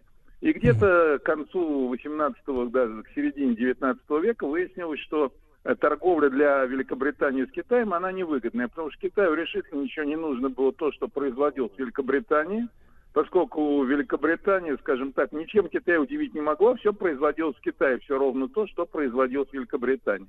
Но э, англичане не могли производить чай, и, собственно говоря, э, на пер- первом, первой половине 19 века в основном самое главное это была поставка чая, даже чайные клепера, чайные гонки, там все эти истории в Америку и э, в Великобританию, в Европу возили чай. И в итоге выяснилось, посчитали в Великобритании, что оказалось ну, убыточно для Великобритании торговля с Китаем. Надо было найти тот самый товар, э, который мог бы э, за- закрыть брешь в бюджете сказать, британского королевства. И такой товар был найден, оказался опиум, который выращивался на плантациях в Бенгалии. Вот, и начали возить опиум. А китайцы быстро пристрастились к курению опиума. Ну и один из, э, скажем так, императору это все где-то надоело. Он подправил туда своего чиновника Линдзи Сюя в э, команд генерал-губернатором вот, э, юга Китая, провинции Ленгуан, это Гуандун, нынешний Гуандун и Гуанси. И когда в очередной раз британцы завезли опиум, э, а их отправили на таможенный склад, а надо сказать, что на тот момент э, торговать э, страны не могли, были определенные места для торговли, в частности, это город Гуанчжоу. Вот было определено единственное место было вы- выделено для торговли с Китаем. Через другие порты торговать было нельзя.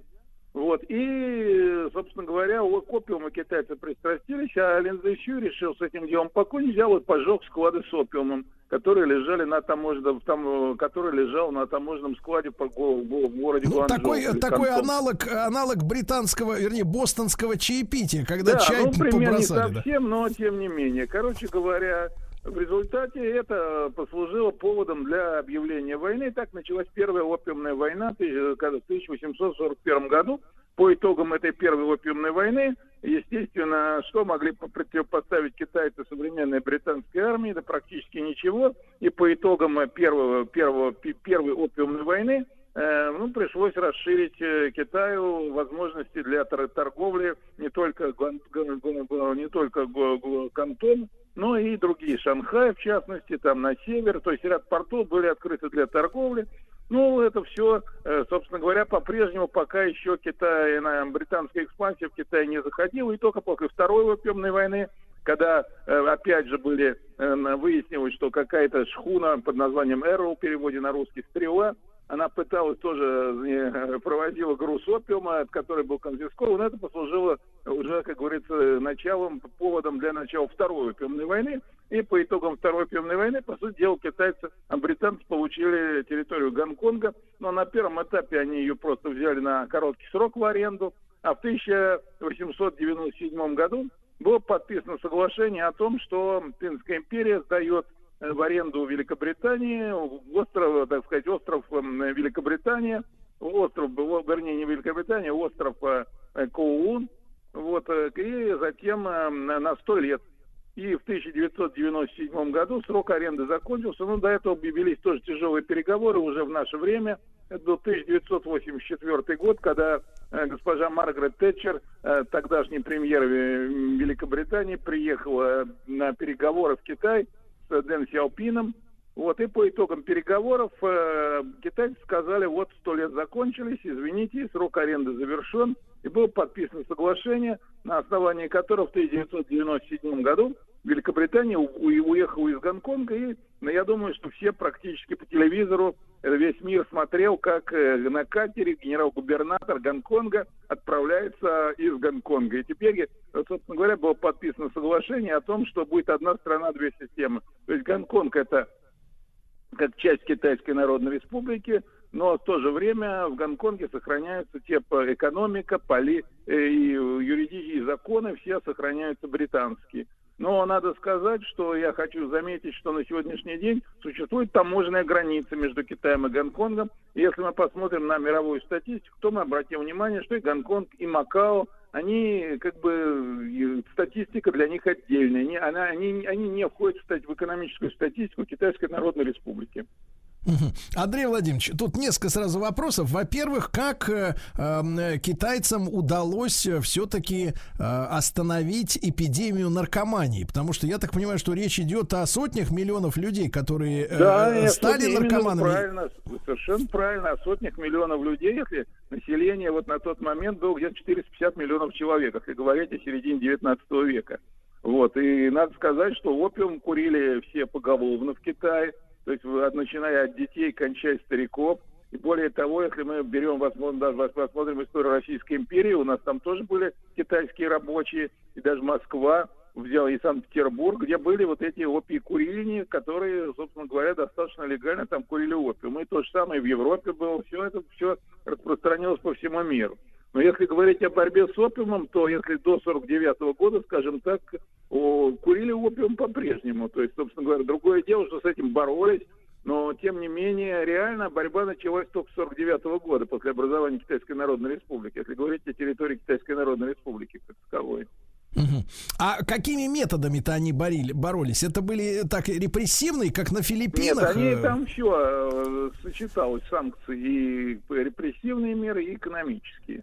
Ну, например, просто элементарный запрет, штрафы, ну, тем не менее, вот даже уже во времена Гоминдана, Гоминдан тоже боролся с опиекурением, но у Гоминдана получилось хуже, чем у КПК, скажем так. Это на Тайване, которые ребята, да? сейчас Нет, сидят? а, ну сейчас на Тайване, но простите, с 1912 года после Синхайской революции до 49 года в основном, э, не в основном, а практически Китай был под властью Гоминдана, чтобы мы там не говорили, хотя там был феодальный, там раздробленность была, там ка- каждый губернатор своей провинции был хозяином, но тем не менее было нанкинское прогоминдановское правительство. И они вели войну с Японией в 30-е, э, с 1932 года после образования Ма- М- Манчжоу-Гу, которое, собственно говоря, японское марионеточное государство.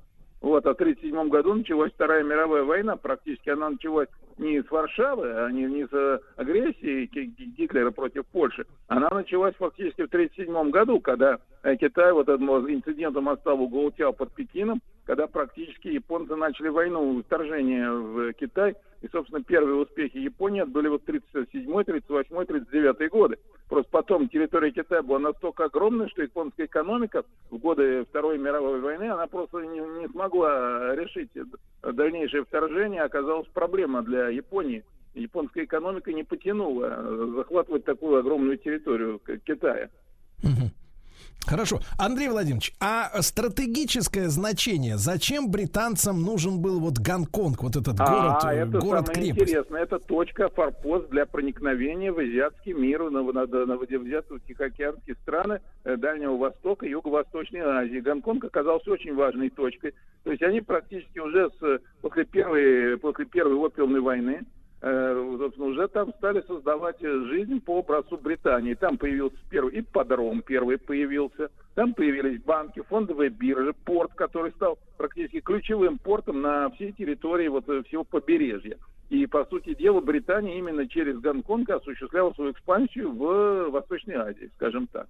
Именно через Гонконг. Гонконг был форпостом. И более того, Гонконг уже в последние годы, даже после образования Китайской Народной Республики, именно через Гонконг осуществляли все торговые операции Китайской Народной Республики с внешним миром. То есть существовала такая форма, как реэкспортная торговля. То есть через Китай продавал товары в Гонконг, и они потом через Гонконг распространялись по всему миру. Те фирмы, которые не хотели иметь дело с КНР, а после 49 года такая ситуация была, особенно Соединенные Штаты Америки, там же не было даже дипотношений, вот, то вся, вся связь, вот этих, э, экономическая связь с Китаем осуществлялась через Гонконг. Именно те подписывали соглашения с гонконгскими фирмами, которые работали напрямую с Китаем. А на самом деле это были не гонконгские фирмы, а американские, допустим. Ну, самое главное, вот самая крупная компания, которая еще с середины 19 века проникла туда, это компания Мажардин Матисон, которая, собственно говоря, если вы хотите более подробно знать э, об этом, это очень интересная были много э, книжка Клавела на английском языке, но она перевели ее на русский язык, то, по сути дела, э, там и описывал как раз период освоения Гонконга британцами. Именно в этой книге Клавела. Мгм. А э, как вы считаете, Андрей Владимирович, с большими потерями англичане ушли оттуда? Или они сохранили все-таки какие-то экономические рычаги воздействия на Это вы Гонконг? имеете в виду настоящее время? Да-да-да, вот последнее уже время. Не, ну потери, естественно, были. Если мы посмотрим на торговлю Великобритании и э, Китайской Народной Республики сегодня, или даже Гонконга, ну, во всяком случае, Великобритания там э, раньше позиции были намного более сильными. Если мы вообще посмотрим на сегодня, на ситуацию вот в итоге 2021 года, то первое место по торговле, на, на первое место занимает страна АСИАН, это Юго-Восточная Азия, где Китай после в, реали- в результате реализации своей инициативы «Пояс и путь» очень усилил свои позиции. На втором месте Евросоюз, вместе вот эти все страны Евросоюза. Вот, а на третьем месте Соединенные Штаты Америки, но объем американо-китайской торговли поражает. За 2021 год объем внешней торговли составил, превысил 700 миллиардов долларов, например. Мгм. То, чего не было раньше. То есть после 2019 года, когда там отношения ухудшились, началось падение, но оно затем э, опять взлет начался. Как раз только за один прошлый год объем внешней, внешней торговли вырос почти на 30% американо-китайской торговли. Андрей Владимирович, А а для сравнения, а- а, для сравнения, а может для сравнения наш оборот с Китаем, ну чтобы мы представляли Наш размер. оборот с Китаем у нас увеличился. Значит, 2020 год 106 миллиардов долларов, а на сегодняшний, по 2021 году 130 миллиардов долларов для сравнения. Ну, у них 700, да, вот, ну, чтобы мы понимали 700, цифры. да, но всегда они опережали, то есть ну, не всегда, точнее, где-то до определенного момента, э, Да. когда Америка не поддерживала, у них же дипломатические отношения э, появились где-то только вот после шанхайской коммюнике, было, и где-то после этого, где-то с 1982 года появилось посольство, а до этого была только группа связи которую, между прочим, в свое время возглавлял Джордж Буш старший, который стал потом президентом Соединенных Штатов Америки. А, интересно. Андрей Владимирович, а вы разделяете мысль многих вот сегодняшних современных и политологов, и экономистов о том, что в, вот в нашем 21 веке, который уже в разгаре, и, судя по событиям, э, будет жарко и в этом году, а, вообще центр экономической жизни перемещается, условно говоря, из Европы, вообще из Лондона, как вот центр, да, вот туда, в Юго-Восточную Азию, да, и именно из-за этого, именно из-за этого, ну, доводы такие, именно из-за этого, например, значит, австралийцы, э, вот, соответственно, поругались с французами, не стали, значит, закупать у них подводные лодки, э, значит, для своего военного флота, да, и вообще вся вот, э, вся вот экономическая жизнь уходит туда, в Азию, а Европа остается таким догнивающим, условно говоря, э, таким, э, ну, местечком не- незначительным. Ну, собственно говоря, к этому все идет.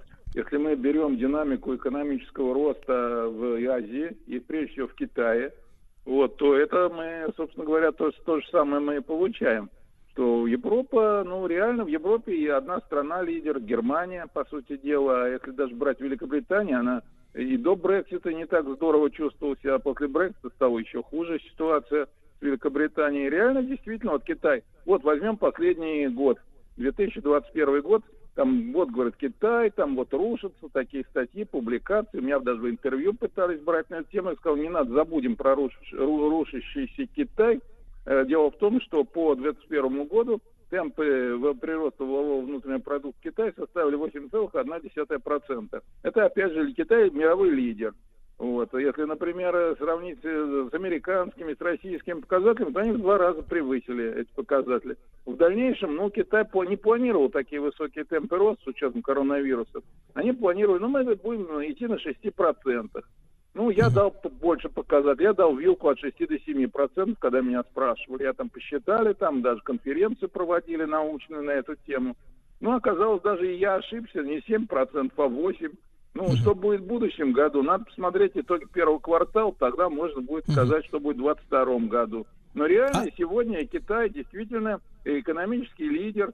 Вот на сегодняшний день по паритету покупательной способности они американцев уже обогнали, если посчитать по валу. На душу населения тоже, как многие американские даже ученые прогнозируют, что скоро, где-то лет через 10 уже, э, мы все канет в лету те времена, когда Китай будут оценивать не по, скажем так, общему показателю потенциалу страны, а по душевому показателю Китай уже будет догонять лидирующие страны. И к этому есть все основания, потому что сегодня Китай, если брать просто берем, пересчитаем валовой внутренний продукт Китайской Народной Республики на численность населения, которая тоже не маленькая, миллиард четыреста одиннадцать миллионов человек, это по переписи 2020 года, то мы увидим, что в Китае ВВП на душу населения сопоставим с российским, уже порядка 11-12 тысяч долларов. Спасибо. Спасибо, Андрей Владимирович, за нашу историческую справку короткую. Более понятны стали многие вещи. Андрей Владимирович Островский, китаевед, э, доктор исторических, э, доктор экономических наук, профессор, руководитель Центра экономических и социальных исследований Китая, Института Дальнего Востока, Российской Академии Наук. Спасибо большое.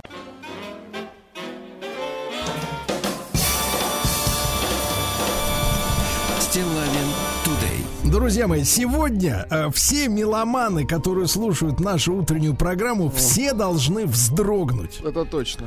Потому что сегодня мы сделаем тройной залп, э, залп музыки в этот прекрасный январский день, друзья мои. Я говорю это, конечно, отчасти с улыбкой, потому что, ну, скажем так, не все сегодняшние герои нашей этой программы, они, э, ну, достигли еще, э, так сказать, абсолютных высот. но Некоторые среди в них дороге находятся. да, Некоторые в творческой. дороге, да, в уверенной. Значит, ребятушки, сегодня, во-первых, день рождения Владимира Сергеевича Дашкевича. Гениального композитора. Это гениального композитора, который, ну, в общем-то, мы сейчас все послушаем, конечно же, да, э, который, ну, один из тех э, золотых пазлов, да, золотых таких звеньев, благодаря которым мы, мы имеем, ну, блистательное кино, которое невозможно вырвать вот из истории нашей культуры ни разу. Владимира Сергеевича, кстати, называют, ему сегодня 88 лет, его называют э, фактически композитором-актером, потому что он своей музыкой, вот по мнению специалистов,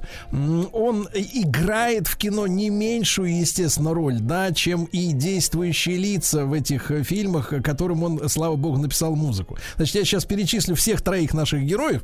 Смотрите, ребят, сегодня 70 лет исполняется Ирине Александровне Аллегровой. Ну, Давайте ее Друзья мои. просто императрица. Конечно, конечно, конечно, друзья мои. И сегодня 35 э, кумиру мхатовцев Оленьки Бузовой. Господи Иисусе, она тоже поет.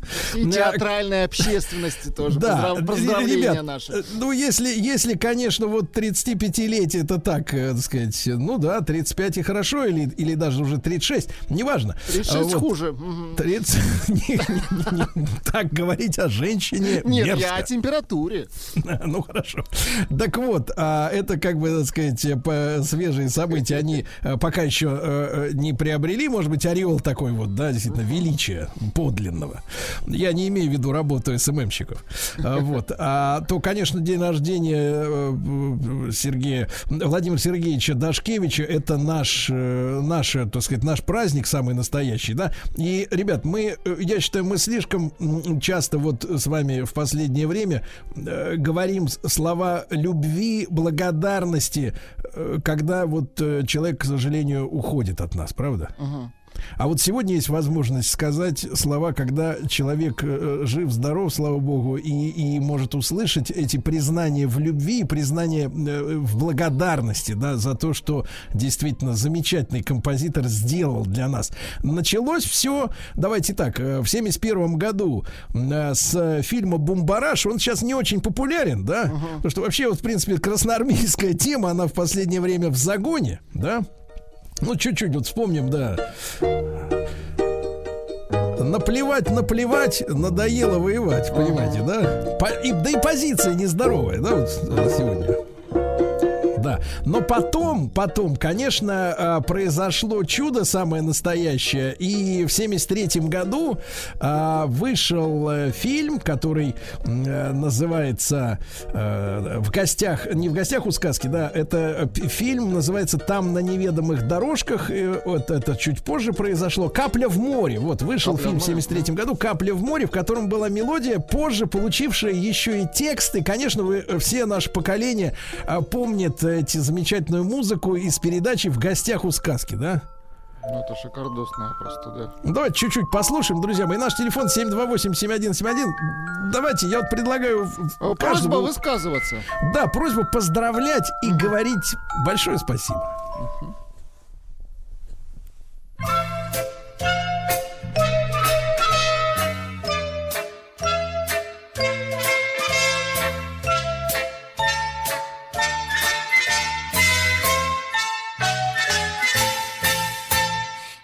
Если вы не так уж боитесь Кощея Или Бармалея и Бабу-Ягу Приходите в гости к нам поскорее Там, где зеленый дуб на берегу.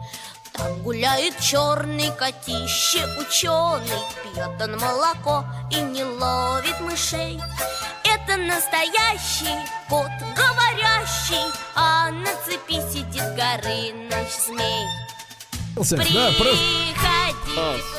А, Проследился Владик, да. Ну, а потом началась самая настоящая э, мощная эпопея, потому что с 79 года по 86 Владимир Сергеевич э, работал над фильмом «Приключения Шерлока Холмса и доктора Ватсона», ребята. Ну, это просто восхитительно.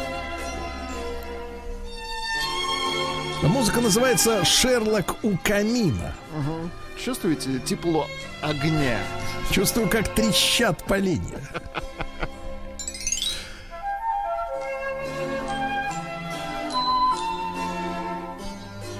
Даже следователям, ой, то есть сыщикам нужна передышка. Я так. Следователям. А представляете, если бы, если бы Шерлок Холмс у нас назывался, перевели бы не сыщик, а следователь. Следак. Нет, нет, погодите, погодите, э, не торопитесь э, с собачьим сердцем. А, Еще несколько мелодий из, конечно, из Шерлока.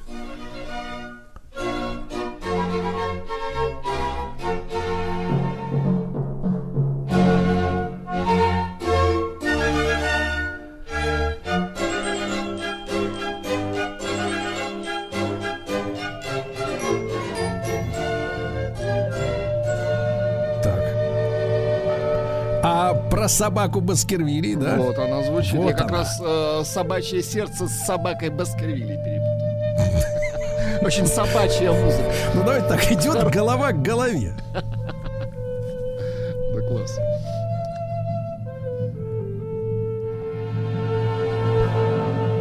Да. Берримор, сэр. Вы Пишет, помните? что не просто тепло идет от камина, а еще чувствуется, что Шерлок употребляет у камина. Да-да-да. И как тягу чувствуешь, из трубы тянет. Шотландский вот этот настой травяной. Шотландская тяга, да-да-да. Да, времена потихоньку менялись. Э, В 88 году вышел фильм, опять же, «Собачье сердце», и музыку к этой картине э, Владимир Сергеевич тоже написал. Да.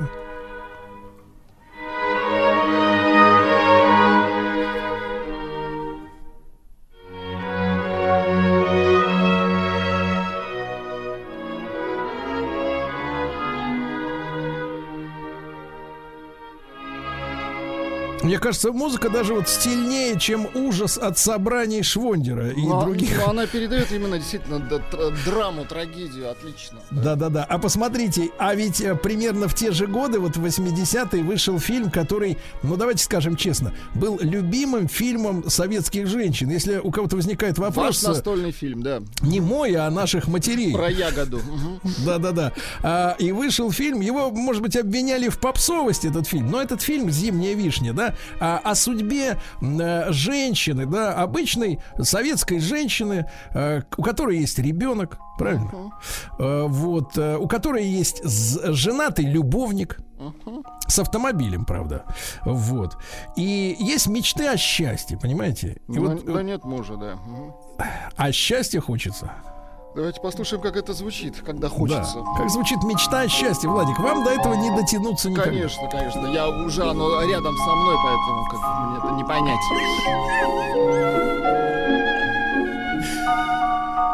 Ну, замечательно. Посмотрите, какая... Ведь, э, знаете, есть вот некоторые музыканты, да, не будем тыкать в них пальцев, э, пальцем. Не будем Извините. тыкать, потому что у нас не хватит пальцев тыкать в них. Да. Да-да, у нас пальцы обрубятся, в конце концов. У нас просто не- Вот. не так У которых, пальцев. честно Так. говоря, музыка, она очень сильно, ну, как говорится, похожа, мягко говоря. Одно на другое, да. А Дашкевич совершенно разноплан, разноплановый, феноменальный композитор, действительно, который вот так чувствует именно, и это, смотрите, полотно не снятого фильма, понимаете, да?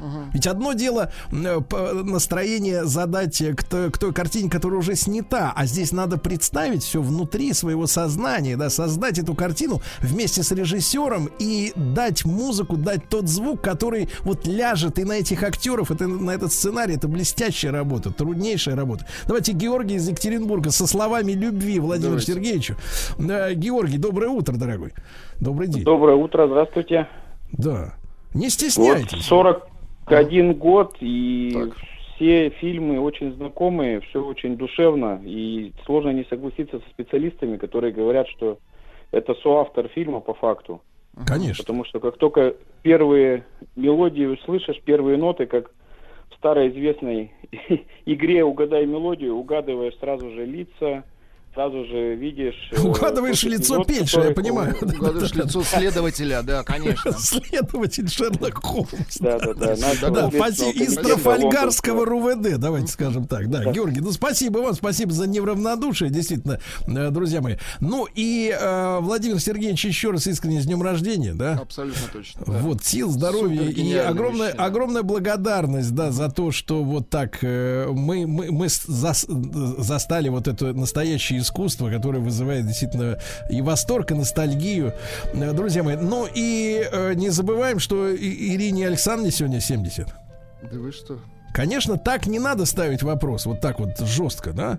Но тем не это менее... уже не вот, вопрос, это ответ. Вы сказали Да. 70. Что, А, можно что вас попро- спрашивать-то, да? Да, Конечно, можно вас- суперхит давайте послушаем. Давайте Ну, суперхит. Конечно. да. Аранжировка, а звук, ну слушайте. О чем тут вообще говорить?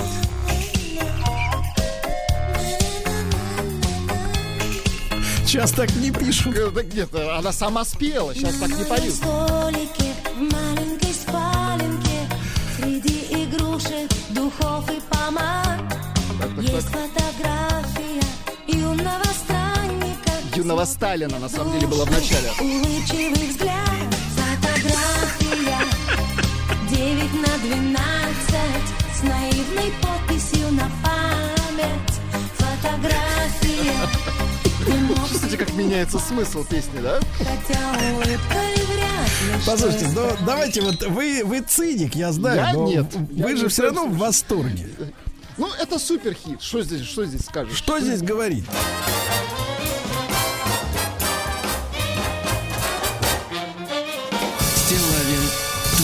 Друзья, ну прекрасный музыкальный день сегодня. И день рождения Владимира Сергеевича Дашкевича, ему сегодня 88. И юбилей Ирины Александры, да? Ей ну вот 70. Оленька, а Оленьку МХАТовцы поздравляют. Ей Давайте с- 36. Да, Соломона из Москвы Давайте послушаем. Соломона. Тоже вот мужчина вырос на этих песнях, как и мы. Э, Соломон, доброе утро.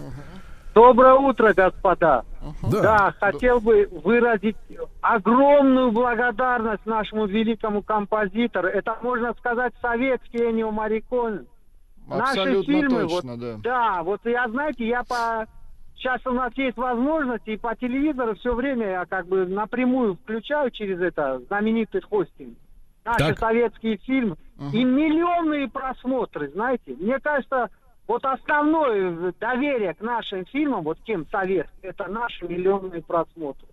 Огромная Потому что они благодарность нашему композитору, да. И здоровья, здоровья и здоровья. Спасибо большое, здоровой Соломон. Да, спасибо давайте большое. Поздравим Давайте нашего композитора прекрасным треком «Игрушка». Да? Да. Сергей Валерьевич?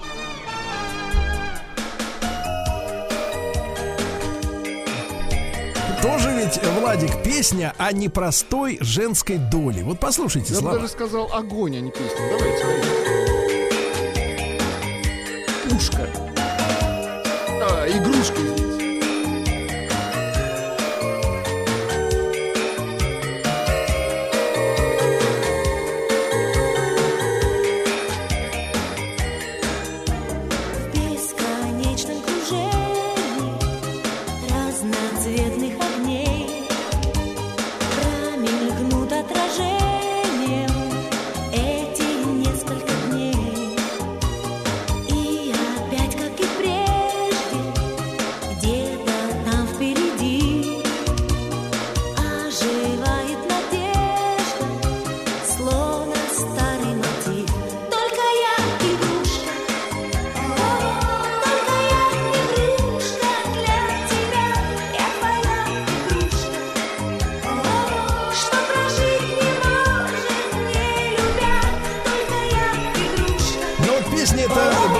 записана в конце 80-х, а сейчас уже, да, вот такая продукция поступает потихоньку на прилавки магазинов. Да, уже, я имею в виду, что страдать не приходится, э, да, так сказать, изделием. да. А, э, конечно, песня, на которой мы с Владом возмужали, Ну-ка. да, это песня «Тучи», друзья мои. Кстати, ее давайте. как раз просил, э, просила наш служит- э, слушатель Вика из Подмосковья. Мы для нее Конечно. И для Вики, и для Ирины Александровны. Да, конечно.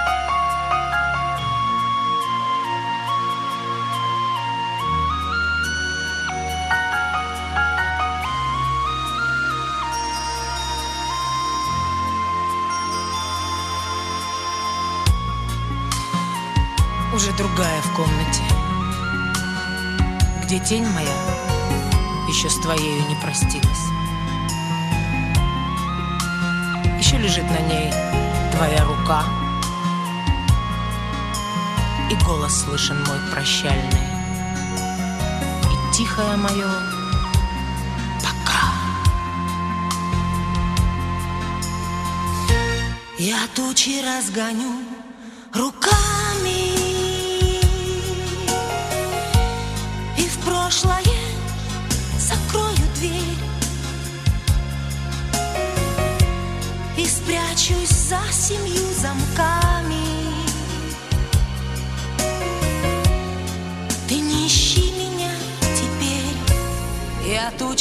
разгоню руками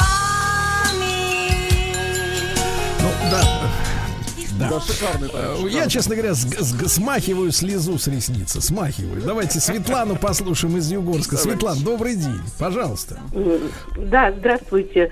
Мне бы тоже хотелось присоединиться к поздравлениям композиторам Владимира Сергеевича Дашкевича Да. сказать, что дети, когда росли, э, бежали галопом на мелодию в гостях у сказки. И если вспоминать фильмы, вот в частности, о котором вы говорили, «Зимняя вишня», действительно, сюжет идет рука об руку просто параллельно с мелодией. Просто на взрыв, э, с замиранием сердца. Помню сюжет, когда героиня, да, то ли она уедет с этим товарищем, то ли это, и сердце разрывалось. Неужели уедет? Да, Неужели с уедет? товарищем на Мерседесе, заметьте, на И с Мерседесе. товарищем Да, сомнительным, да, абсолютно уедет? точно. Просто се- сердце рвалось. Да. И Да. как, да, вздох облегчения, что она все-таки осталась. Вот наше Да. такое, у нас был такой менталитет. Да, Ну да, вот спасибо большое. Спасибо за... Светлана, спасибо за искренность. Ну и э, всех сегодняшних именинников и Настю Волочкову, которая Ну, тоже конечно, сегодня день рождения. к- который не просто сейчас да. Собираются все друзья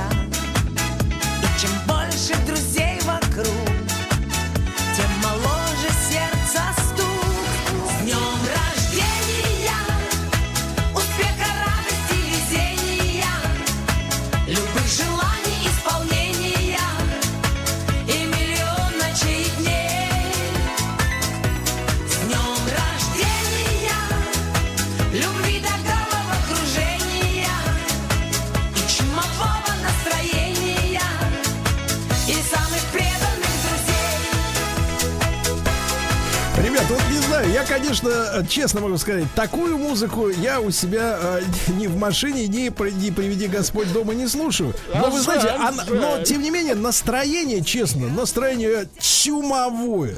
Вот чумовое все. Ну вот, вот, вот искусство, оно берет, ведет и уводит, понимаешь, за собой. Ну что ты, с днем рождения наших дорогих сегодня именинников. Студия кинопрограмм «Телерадиоком» представляет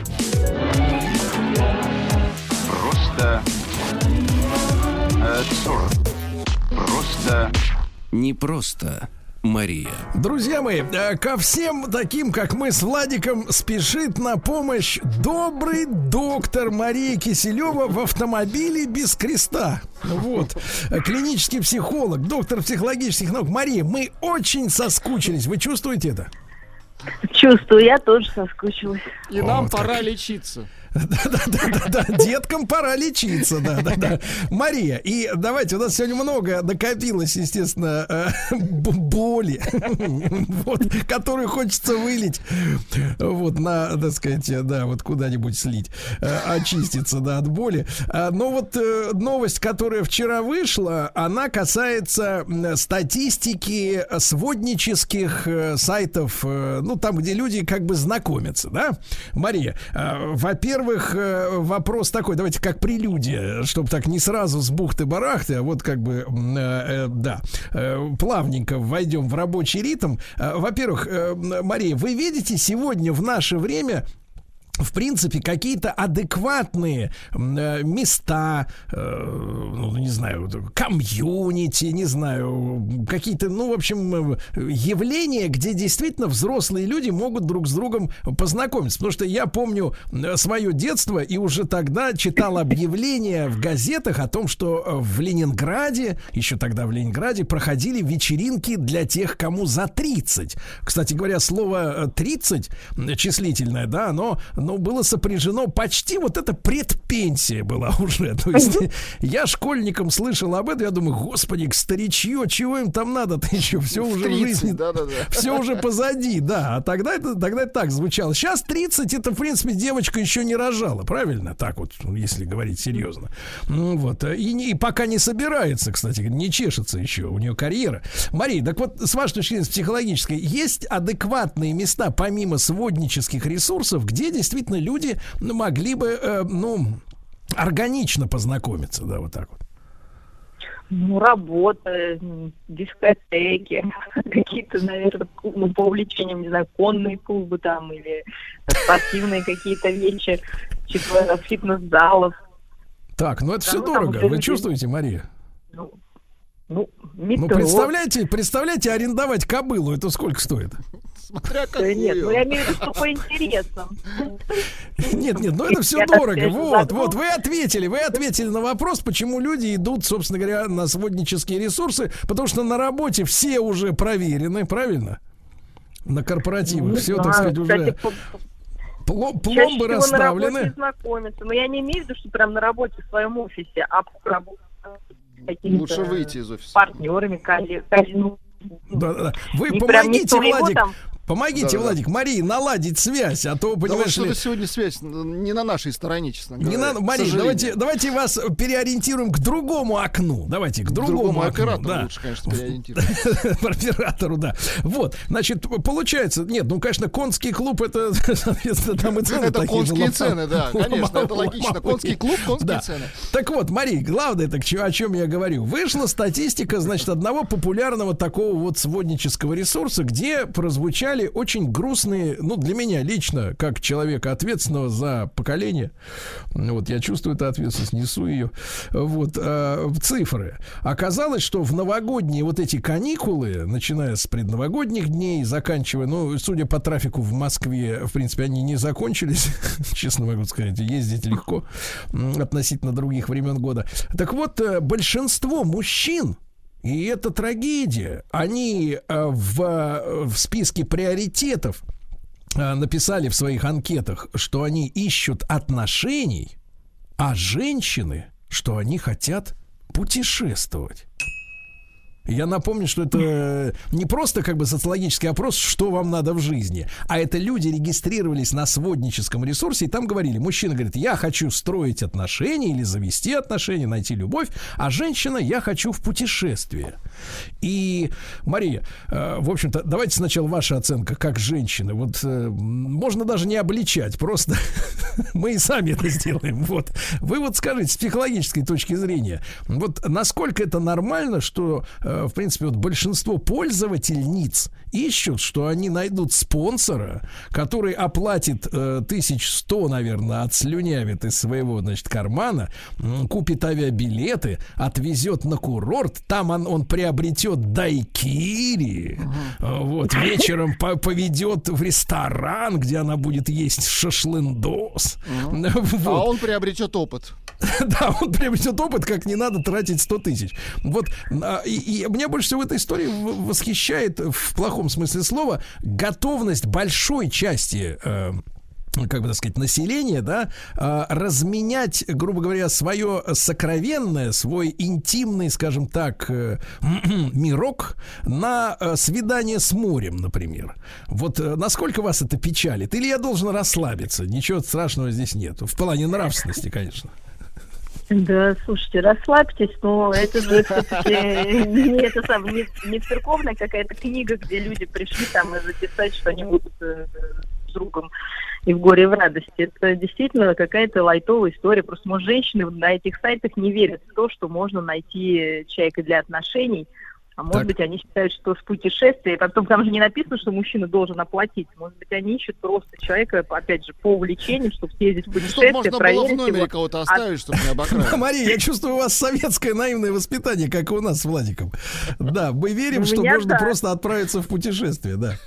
Хорошо. ну, слушайте, иногда вот хочется поехать, вот мне тоже иногда не с кем поехать. Ну что ж. И вы, вы ищете таких людей на киндере, э, чтобы я вот поехать здесь подумала, что может стоит и поискать, а что... Может быть, надо становиться современней. просто. Современней. Понятно. Ну, смотрите, Мария отчаянно, отчаянно от- отрицает наличие проблемы. Да, даже была всп- э, помянута церковная книга. Вот, что, конечно, в общем-то, перепахивает мне сознание. Да, вот эта ваша легкость, с которой вы к этой проблеме относитесь, она вызывает у меня, так сказать, не- не- нездоровые ассоциации со скандалом в ЦСКА, где, э, так сказать, э, заманивали турецкого футболиста при помощи Наташ большого количества, да. Вот, не, от, не отсюда ли, кстати говоря, если провести параллели, вот это мнение о том, что на наших курортах есть Наташи, так называемые, да, а в то же время женщины, они как бы ищут на, на сайтах знакомства э, с э, с попутчика. Давайте назовем его так на недельку. Попутчика. Да. Ну ладно. Ну, Владик, я чувствую, Мария не хочет конструктивно разбираться. Ну, нет, ну, Сдава- Мария сдавать. честно ответила, ну что здесь, да? Ну хорошо, хорошо. Тогда возьмем, Мария, другую тему. Другую. Это мы как бы в явочном порядке. Это мы умылись, да. Да, это и мы утерлись, да. Так вот, а, возникла, Мария, проблема. Дело в том, что а, там больше, по-моему, 60% россиян, э, или даже цифра больше, заявили о том, что они на работе выгорают. Или уже полностью выгорели. Да, там 62% или что-то. И в этой связи у меня тут возникает вопрос. Во-первых, э, э, как выглядит этот, с вашей точки зрения, с профессиональной, механизм выгорания? Потому что если мы говорим об эмоциях, да, вот если об эмоциях, то мне кажется, ну, человеку нормальной, нормальной э, профессии, не как, например, у, у артиста, ну, на худой конец даже у звукорежиссера вот с, радио, как у Владика, да, ему не надо смешивать профессиональные обязанности и вообще какую-то эмоциональную отдачу от этой работы. Э, Требовать от э, рутинной, в хорошем смысле слова, деятельности какой-то еще и эмоциональной радости, я не знаю, там, восторгов каких-то, ну просто это зря от этого ожидать, Ты- что ты идешь на работу, и чтобы получать там какие-то удовольствия, как будто ты на праздник пришел. Вот вы как смотрите? Нет, выгорание, оно происходит по другому немножко принципу. Это как раз больше профессии, которые связаны с общением с людьми, потому что, общаясь с людьми, мы действительно тратим свои эмоции, хотим мы это и не хотим. И признаками такого выгорания является, ну, прежде всего, это усталость такая моральная и физическая. Это обесценивание результатов собственной деятельности и как сказать, отсутствие эмпатии к людям, с которыми мы работаем. То есть это, ну, грубо говоря, черный юмор у врачей, например. А Вот. И действительно, это если все, ну, и на самом деле вот это эмоциональное выгорание действительно свойственно врачам, психологам, социальным работникам, прежде всего, учителям, но опять же людям, которые массово работают с другими людьми и эмоционально тратятся, потому что в контакт по-другому не войдешь. Но, э, конечно, есть э, в любой специальности такое скорее, может быть, это просто выгорание меньше в эмоциональной сфере, когда действительно работа становится рутинной, менее интересной, и опять же происходит обесценивание ну, результатов своей деятельности или, может быть, там э, значимости своего, ну, своей работы. И человек задумывается, может быть, о том, что э, надо что-то поменять или какой-то такой период, когда работа, ну, уже действительно не то, что не приносит удовольствия, а прям совсем отвратительно э, становится туда идти, и человек себя опять же считает ничтожным, опять же коллег может обесценивать, э, вот, и ну, иметь какие-то признаки утомления, опять же, физического, морального. То есть это... Мария, может а быть, можно ли как-то, можно ли как-то решить этот вопрос при помощи таблеточек? Ну, подкрепиться каким-то витамином, э, чтобы, как бы так сказать, порадостнее жить-то было на свете белом. Ну, я не по таблеткам, просто действительно нужно, э, во-первых, понимать, что это нормально, такое случается, и эти признаки ну, в себе находить и понимать, что с тобой происходит, что действительно это некая усталость от этой работы. Что можно сделать? Можно пойти в отпуск, вот, отдохнуть, можно э, немножко сместить фокус работы, не меняя сферы деятельности. Ну, я не знаю, там вы в одном месте давайте возьмем там, не знаю, какой-нибудь секретарь, делали там бумажки, да, поменяли на другую сферу деятельности. Работали в банке, стали работать в турфирме. Ну, опять же, делать то же самое, но в другом месте. Либо действительно думать, то, что это такой горизонтальная карьера, да, назовем. То есть делая то же самое, но в другом месте. Либо думать уже о, о вертикальной каком-то росте. Может быть, вы уже на своем месте засиделись, и вам нужно расти дальше. И тогда, опять же, строить какой-то план, как вы это будете делать. А есть иногда истории, когда просто люди меняют свою специальность, понимая, что ну, здесь они уже выложились, и, в общем-то, им это не интересно совершенно. Ну, это нужно сидеть, обдумывать. Главное, не делать резких движений. Вот именно почему я пытаюсь сначала понять, что вот у меня есть такие признаки, это нормально, случается. Не будем там психовать и куда-то там нестись, увольняться, вешаться, я не знаю, что еще а сесть, спокойно обдумать, дать себе время, но прежде нужно отдохнуть немножко. А, у каждого отдых это свое понимание. Кто-то может там поехать в путешествие с попутчиком с вашего там сайта. Да-да-да, и в конский клуб сходить тоже можно, я понимаю. в конский клуб сходить. Да, Это лошади они очень останавливают. Мария, а вот скажите, пожалуйста, а эти люди, Можно которые... зоопарк. Вконтактный. Контактный, да. Да, но зимой не очень. А, Мария, скажите, пожалуйста, а вот э, эти люди, которые вот там выгорают, получается, что им у них вообще не остается сил, например, на э, общение в семье, если они э, э, себя тратят, да, вот как бы, э, как бы из них исходит это статическое электричество полностью, они обесточены уже на работе, то в принципе со своими близкими, там, с женой или с мужем, э, с молодым человеком, с девушкой или с детьми, тем более, э, их просто не хватает, да, то есть э, это в- такие выпотрошенные такие вот э, жмыхи, жмыхи. Ну, знаете, в идеале человек не приходит. Он на работу, он на работу, он на работе. устал, Так, так, Владик, давай-ка Марию того, переставим, переставим, Давайте, переставим, да. Давайте перест... От- Мария, мы вас переставляем окна к к друг- другому, к другому да. окну, да. Вот. Тут читал, кстати, интересно, э, пока Мария переставляется, э, значит, э, что, мол, операторы связи массово повышают тарифы на ну, цены на старые тарифы связи. А. Вот, но если бы качество бы улучшалось, а то мы с вами постоянно А мониторим, к сожалению, ухудшается, э, телефонные линии, да, а качество-то не, не вырастает, да. Мария, еще раз попробуем, да, пожалуйста. Алло. Повторите, да, слышно? вас. Вот, вот видите, их Да. отлично вылезли из чердака, отлично, так. Вот. А, Я уже забыла, что мы говорили. А, Да мы так это, да, э, трендим. Да, да, да, что в идеале э, человек поработал на работе, устал, приходит домой и как раз там может отдохнуть и вот набраться сил для того, чтобы опять Правильно, пойти Ма- на Мария, работу. правильно. То есть Да. человек приходит на на- домой с работы, мужчина, ест свой борщ, правильно? Ну вот, Ну, ложится. Постоянно, может, что-нибудь еще есть где-нибудь. Ну хорошо, но мы берем первый вечер на неделе. Значит, приходит, ест борщ, ему нравится, сметана хорошая, не кислая. Значит, затем ложится на диван, включает телевизор, начинает смотреть очередной марш ЦСКА, выхватывая на трибунах, значит, соответственно, где там Наташи подошли, нет.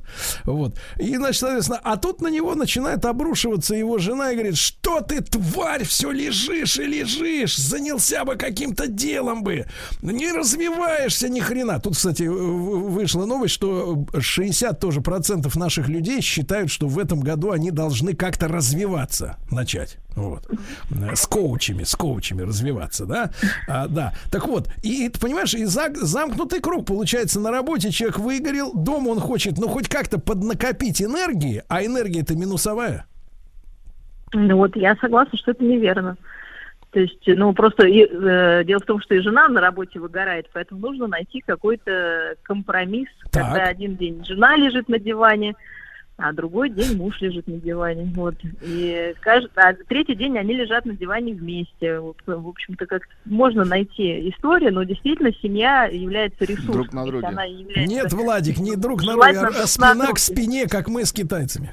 Это, это у вас с китайцами. Против всего Так, мира, а спина к спине, нормальных так. Жена на муже. Или наоборот. Да, да. Э, Скажите, Мария, а как объяснить близким, что вот э, ты знаешь, дорогая, меня так задолбали на работе, вот тяжело, да, что вообще э, выйди вообще отсюда и иди. Потому что я уголек, я выгорел. Да, я, я все уже жмых. Ну так и сказать. Она обидится, Спокойно сказать. Ну, сначала обидится. а потом ну, как утрется. мужчина, они... Как происходит? Сначала мужчина говорит, потом он просто не приходит. Поэтому я думаю, лучше остановиться на, на первом варианте, когда Попробуй сказать. попробовать сказать, да. Да, ну да, обычно Чтобы используется фраза «отлезь от меня». Вот так вот, да, это такой девчонки Нет, главное такой. сказать это вежливо, да? Да, Главное сказать это вежливо. Да-да, вот это отлезь, сказать, пожалуйста. Дорогая моя, сил сегодня нет. Да. Можно А она тебе, она тебе говорит, а у тебя подлец. И вчера не было сил, и позавчера. Иди поиграй с ребенком. Иди. Ну, кстати, игра с ребенком это тоже ресурсная история. Потому что Да. дети, они, конечно, заряжают энергией, поэтому, может быть, попробовать такое.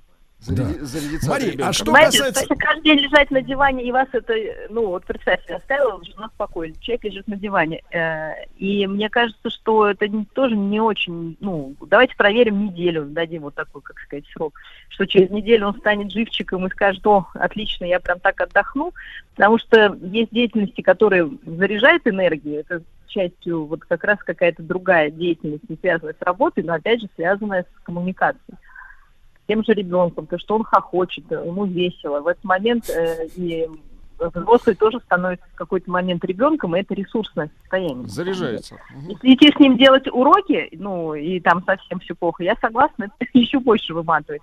Но какой-то за- заняться любимым делом, даже вместе посмотреть тот же, там, что вы там, хоккей смотрите на диване или футбол, я не знаю. Вот, почему бы и нет.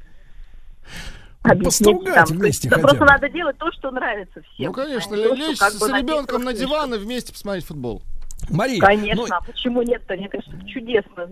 Ну, да, вот это будет более ресурсным, чем и привлечь ребенка. Правильно, правильно. И вдвоем, устраивает. вдвоем хором кричать, кричать, мамочки, отлезь от нас. Мы смотрим футбол, ясно? Я выращиваю себе смену. Потому что мы команда, да.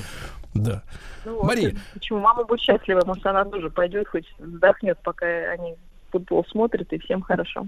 Мария, ну и как вы оцениваете вот такие потрясающие цифры, что больше половины наших людей готовы, это же для вас, в том числе, э, непаханное поле Буратин, да, больше пи- 50% людей в этом году хотят э, коучам отдавать денег. Вот и в чем корень проблемы? Что, почему они сами не могут с ними справиться? Ну, потому что мы уже новое поколение воспитано так, что своей какой-то внутренней, ну, обыденным словом силы воли нету, э, и нужен вот такой родитель, который Надсмотрщик, будет толкать, да? пихать, да, и говорить, давай, делай, давай, делай. Я тоже, честно говоря, не отказалась иногда, когда лень что-то делать, чтобы меня кто-то заставлял, кроме себя самой. Мария, мы думаю, всех готовы вдвоем с Владиком быть вашим коучем. На Давайте, я буду счастлива. На полставки. Все, можем даже работать через э, мессенджер, да, чтобы, так сказать, все было стерильно. Напоминайте Сейчас мне, что давай, давай. Час вирус, делай. да. Давайте, я просто включу рассылку, она будет раз в сутки отправлять. Давай, давай, Мария, давай, давай. Мария Киселев, клинический психолог, доктор психологических наук. Владик. Ну, мы поздоровее стали, мне кажется, да? Я не очень.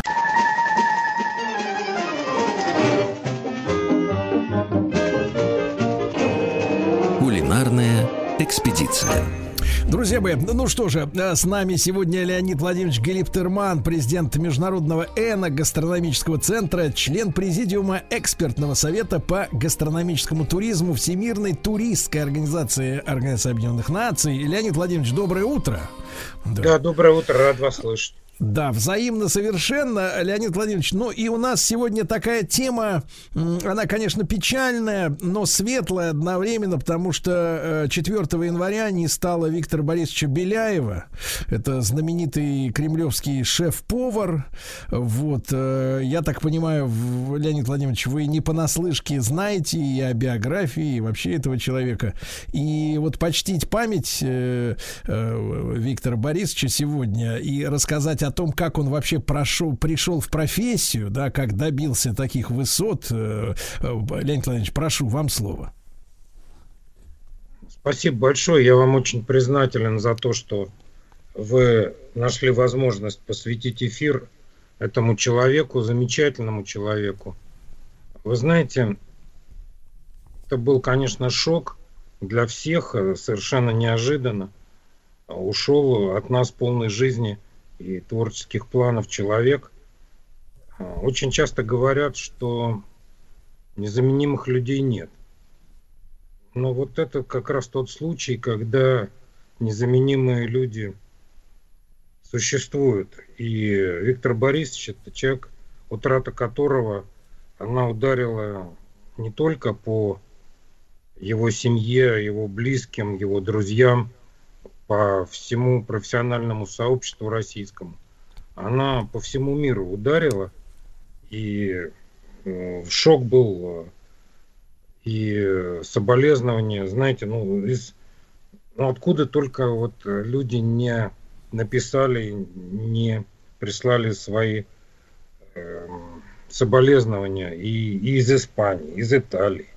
там Финляндия, Ирландия, Германия, Эмираты Арабские, Саудовская Аравия, Маврикий, э, весь э, бывший СССР, естественно, угу. Вьетнам, ну, в общем, весь мир его знал, его очень любил, и это вот э, личность, масштабы которой выходят ну, просто крайне далеко за пределы нашей страны, а начинал все он с ученика повара. Его в эту профессию наладил дед, э, герой Великой Отечественной войны, ранен был, прошел войну всю. И Виктор Борисович, собственно, про другое, наверное, думал. Да не наверное, он мне говорил, что у него, в общем, планов-то не было поваром становиться. Но на что его дед, практичный человек, сказал, знаешь что, вот сейчас времена тяжелые, голодные, вот давай-ка ты иди туда, где ты точно будешь э, с едой рядом, да, и сыт будешь иди-ка ты в повара. И вот, собственно, его путь вот начался вот с напутствия деда и с, с отправки его учеником повара. Угу. Это были, наверное, я так понимаю, 70-е, да, начало 70-х? А, он э, совершенно мальчишкой пришел э, работать поваром, и дальше судьба распорядилась так, что его заметили – его взяли работать э, в Кремль. То есть Виктор Борисович умудрился э, за свою профессиональную карьеру э, кормить, начиная от Брежнева, будучи еще совсем мальчишкой, э, до нынешнего президента. То есть он видел, э, так сказать, и прошел школу э, до генерального директора Кремлевского комбината питания – от ученика повара. Абсолютно то, что называется без блата, без э, каких-то родственников. Э, вот своим талантом, трудом э, он достиг вот, вот этих высот. А в чем секрет, Леонид Владимирович? Знаете, это человек, который ну, настолько профессиональный, настолько нетерпящий с точки зрения качества компромиссов человек, и в то же время очень добрый человек. И он всегда говорил, и э, на любом уровне, он всегда говорил о том, что мы повара, наше дело делать для людей добро. Мы не занимаемся политикой, мы кашу варим. И вот, э, конечно, он абсолютно искренне это говорил, но при этом совершенно точно это было, ну, я бы так сказал, да, человек, который э, дружил с и к которому с громадным уважением относились э, не только наши руководители, но и руководители зарубежных государств. То есть он лично дружил с Гельмутом Колем, например. Он дружил, общался с Ричардом Никсоном, с Индирой Ганди. Ну, то есть э, масштаб этого человека, он тогда был совсем молодым, добиться того, чтобы советский повар э, заслужил такое уважение от лидеров, э, таких лидеров зарубежных государств, это, конечно, талант, умноженный на труд, умноженный на бескомпромиссность, и еще очень одно важное качество, которое э, этот человек э, проявлял всю свою жизнь, и я думаю, что очень многие э, вот это ощущение будут чувствовать еще очень долго, он очень добрый. И вот очень добрый это одно, а второе, он, как он говорил, воровать не обучен. Поэтому mm-hmm. вот когда ты имеешь дело с талантливым, принципиальным, честным, профессиональным человеком, еще и добрым. Это, конечно, даже можно не знать языка, но понимать, э, с кем ты имеешь дело. Леонид Владимирович, ну вот вы говорите о доброте, да, и, э, конечно, у нас принято снисходительно относиться э, к ну, каким-то там э, вопросам энергетики или отношения к еде, хотя очень часто слышно, да, вот что когда, например, что-то приготовлено со злым сердцем, это невкусно, а когда с добрым, да, то действительно может быть самая простая вещь, она воспринимается как шедевр кулинарный, да. Вот с вашей точки зрения, насколько вот действительно личность э, повара, да, шефа, который вот э, создает эту атмосферу на кухне и сам контролирует, и с этим ощущением готовит и потом выносит, да, там, э, высокопоставленным или не или простым людям свою еду. Вот насколько это для вашей профессии это важно, вот эта история с личностью повара и с его сердцем добрым? На мой взгляд, это очень ключевой вопрос. Как бы, может быть, это не звучало для некоторых ненаучно. Но и Виктор Борисович всегда говорил, э, если ты с тяжелым сердцем или с тяжелым настроением, не подходи вообще к плите. Просто mm-hmm. не подходи. Потому что ничего хорошего у тебя из этого не выйдет. А, идти надо для других готовить только а, в ситуации, когда ты либо спокоен, это как минимум, а, либо ты в в правильном, хорошем расположении духа, тогда, собственно говоря, вот это вот маленькое чудо, а, когда человек пробует и говорит, ну, Господи, это как это вкусно, как это божественно, вот это все и, случится. Вообще повара, в принципе, талантливые повара, это всегда личность. Э, и я не верю, что можно стать э, человеком, которого будут помнить очень долго, я имею в виду с э, позитивной точки зрения, если ты не добрый человек. В этой профессии могут быть лентяи, э, могут быть самые разные люди, но таланты и настоящие имена, они могут быть только вот э, высочайшие профессионалы, которые настроены делать добро. Он неоднократно всегда повторял там на, на любом уровне, и в колледже, в поварском, куда он все время ездил, э, по всей стране старался э, молодых ребят, девочек поддерживать. Он всегда говорил, ребята, мы надежда мира, потому что поварское единство мировое, оно вне границ, оно вне политики. Да? Вот мы делаем важное дело, мы делаем мир лучше, потому что когда мир понимает, что такое вкусно, и он просто автоматически лучше становится. Я с ним совершенно согласен. Леонид Владимирович, а как ему э, удавалось Виктору Борисовичу э, действительно кормить таких э, разных с точки зрения национальных кулинарных традиций гостей, да, вы говорите, и из Индии, из Испании, вьетнамцы, и европейцы, которые искушены в хорошей кухне, естественно, да. Вот как, с другой стороны, мы же, мы же часто встречаем известия о том, что там иностранцы пробуют нашу какую-нибудь, ну, народную еду, да, и как бы они в шоке, потому что, ну, просто вот рецепторы не привыкли к, к этим блюдам, да, и, и люди шокированы, что, ну, например, селедка под шубой, что так могут сочетаться под, по продукты, да, просто неготовность именно культурный есть барьер на пути к пониманию э, блюда, да, а здесь надо как бы и удивить, и не подстраиваться, да, это же особое искусство. Да, ну, на самом деле, э, он, конечно, э, кладезь э, разных историй, и часть из них записана, и я очень надеюсь, что она будет опубликована. Э, там, много в разных э, ситуациях рассказывал каких-то таких случаях, но, наверное, я сейчас расскажу про Маргарет Тэтчер. Да. А, потому что когда она приезжала на переговоры с Горбачевым, а, значит, ну, всегда как Виктор Борисович рассказывал, она, собственно говоря, там вот в том месте, где он кормил, а, значит, она там на завтраках никогда не никогда ничего не ела. Mm-hmm. Ну и, собственно, там делегация остальная что-то ела, а она никогда.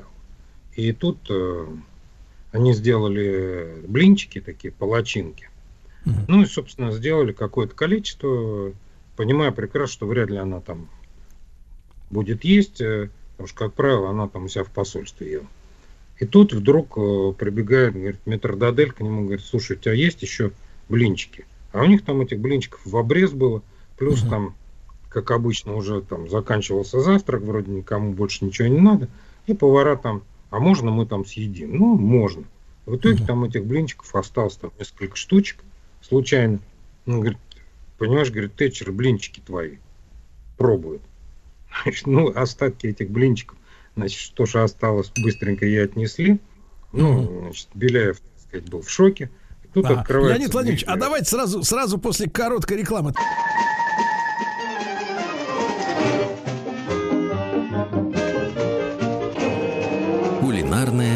Экспедиция.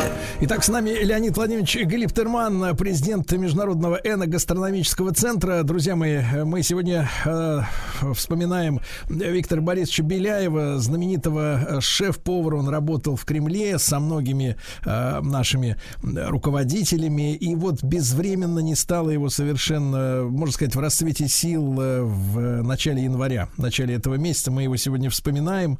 Хотя многим, я думаю, что его друзьям трудно вообще, в принципе, да, ассоциировать э, вот слово «вспоминаем» и этого жизнерадостного человека. И вот история о Маргарет Тэтчер, которая не хотела завтракать на приемах, но тут появились блинчики от Беляева, да?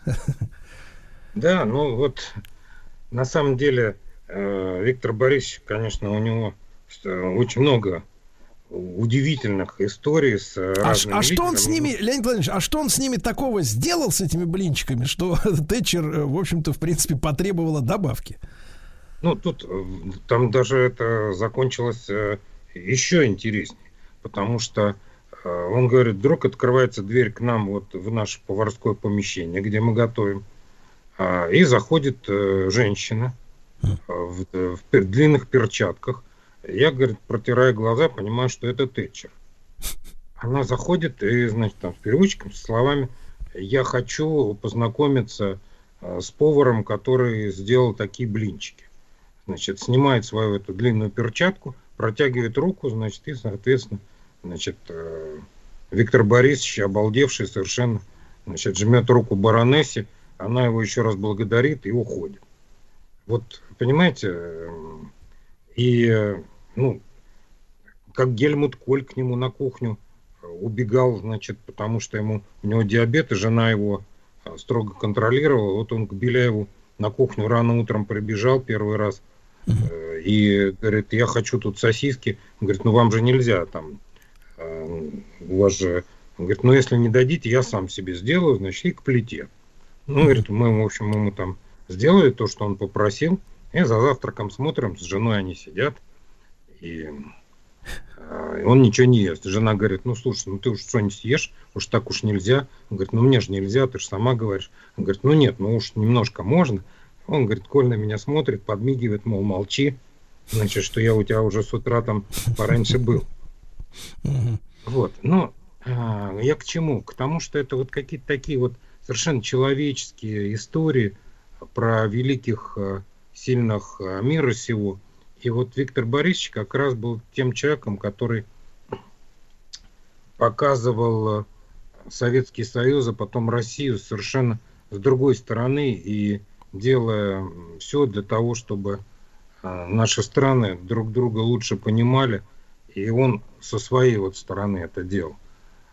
А, еще очень важный момент, о котором хочу сказать, что когда он ушел э, из Кремля, уже 30 лет там отработав, и возглавил Национальную ассоциацию кулинаров России, он стал объединять кулинаров по всей стране, поднимать уровень мастерства, э, помогать людям объединяться, проводить чемпионаты самые разные, возиться со школьниками, с системой образования, с, со школьным питанием. То есть вот при этом, Виктор Борисович, ты где? Вот я сегодня не могу встретиться, мне надо объехать ветеранов. То есть людей, которые возятся с детьми сейчас, да, и помогают детям, и объезжают ветеранов э, профессий, которые остались там мало кому нужны в наше жестокое время. Но вот обязательно он их объезжал, собирал, вручал награды, там собирали специально такие наборы какие-то а, к, к праздникам. Это регулярно было. То есть вот для человека не было слова забыть кого-то, оставить кого-то без своего внимания. И, конечно, люди, ну, безусловно, сейчас таких, как он, которые, людей, которые занимаются профессиональными союзами, объединениями, общественными организациями, вот таких, как он, э, для которых деньги – это вопрос э, номер три, а может быть даже и номер пять. Сейчас, конечно, таких людей нет. Это еще одна очень большая, конечно, такая трагедия, потому что как личность такого масштаба, уважаемого во всем мире, о нем же фильмы снимали, там мало кто знает. Э, например, в Европе есть специальная программа, которая связана с тем, что там два повара ездят по разным странам мира, их знакомят с какими-то людьми, и они должны понять, профессиональный это повар или нет. И вот там мишленовские повара, их привезли в Москву, а, значит, европейский телеканал, и к Беляеву. Ну, там инкогнито было. И они сначала ничего не поняли, потом случайно а, попали в комнату, где у него всякие дипломы, медали висят, а они не признали в нем повара.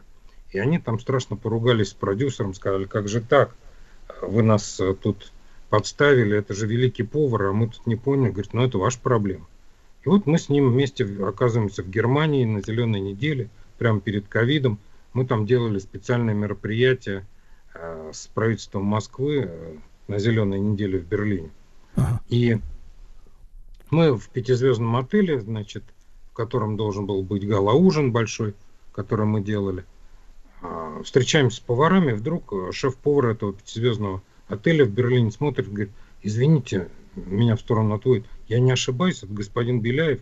Я говорю, да, откуда вы его знаете? Он тут же значит, начинает там кричать, сбегается вся команда поваров этого отеля, говорит, а можно нам с ним сфотографироваться, рядом постоять? А наша там делегация слегка в шоке, потому что никто не ожидал. Он говорит, а у нас вот это только программа недавно прошла. Вы же вот этот великий повар. Для нас просто честь будет рядом с вами сфотографироваться, можно ли это сделать. И это вот, конечно, э, ну, сказать, что это дорогого стоит, это ничего не сказать.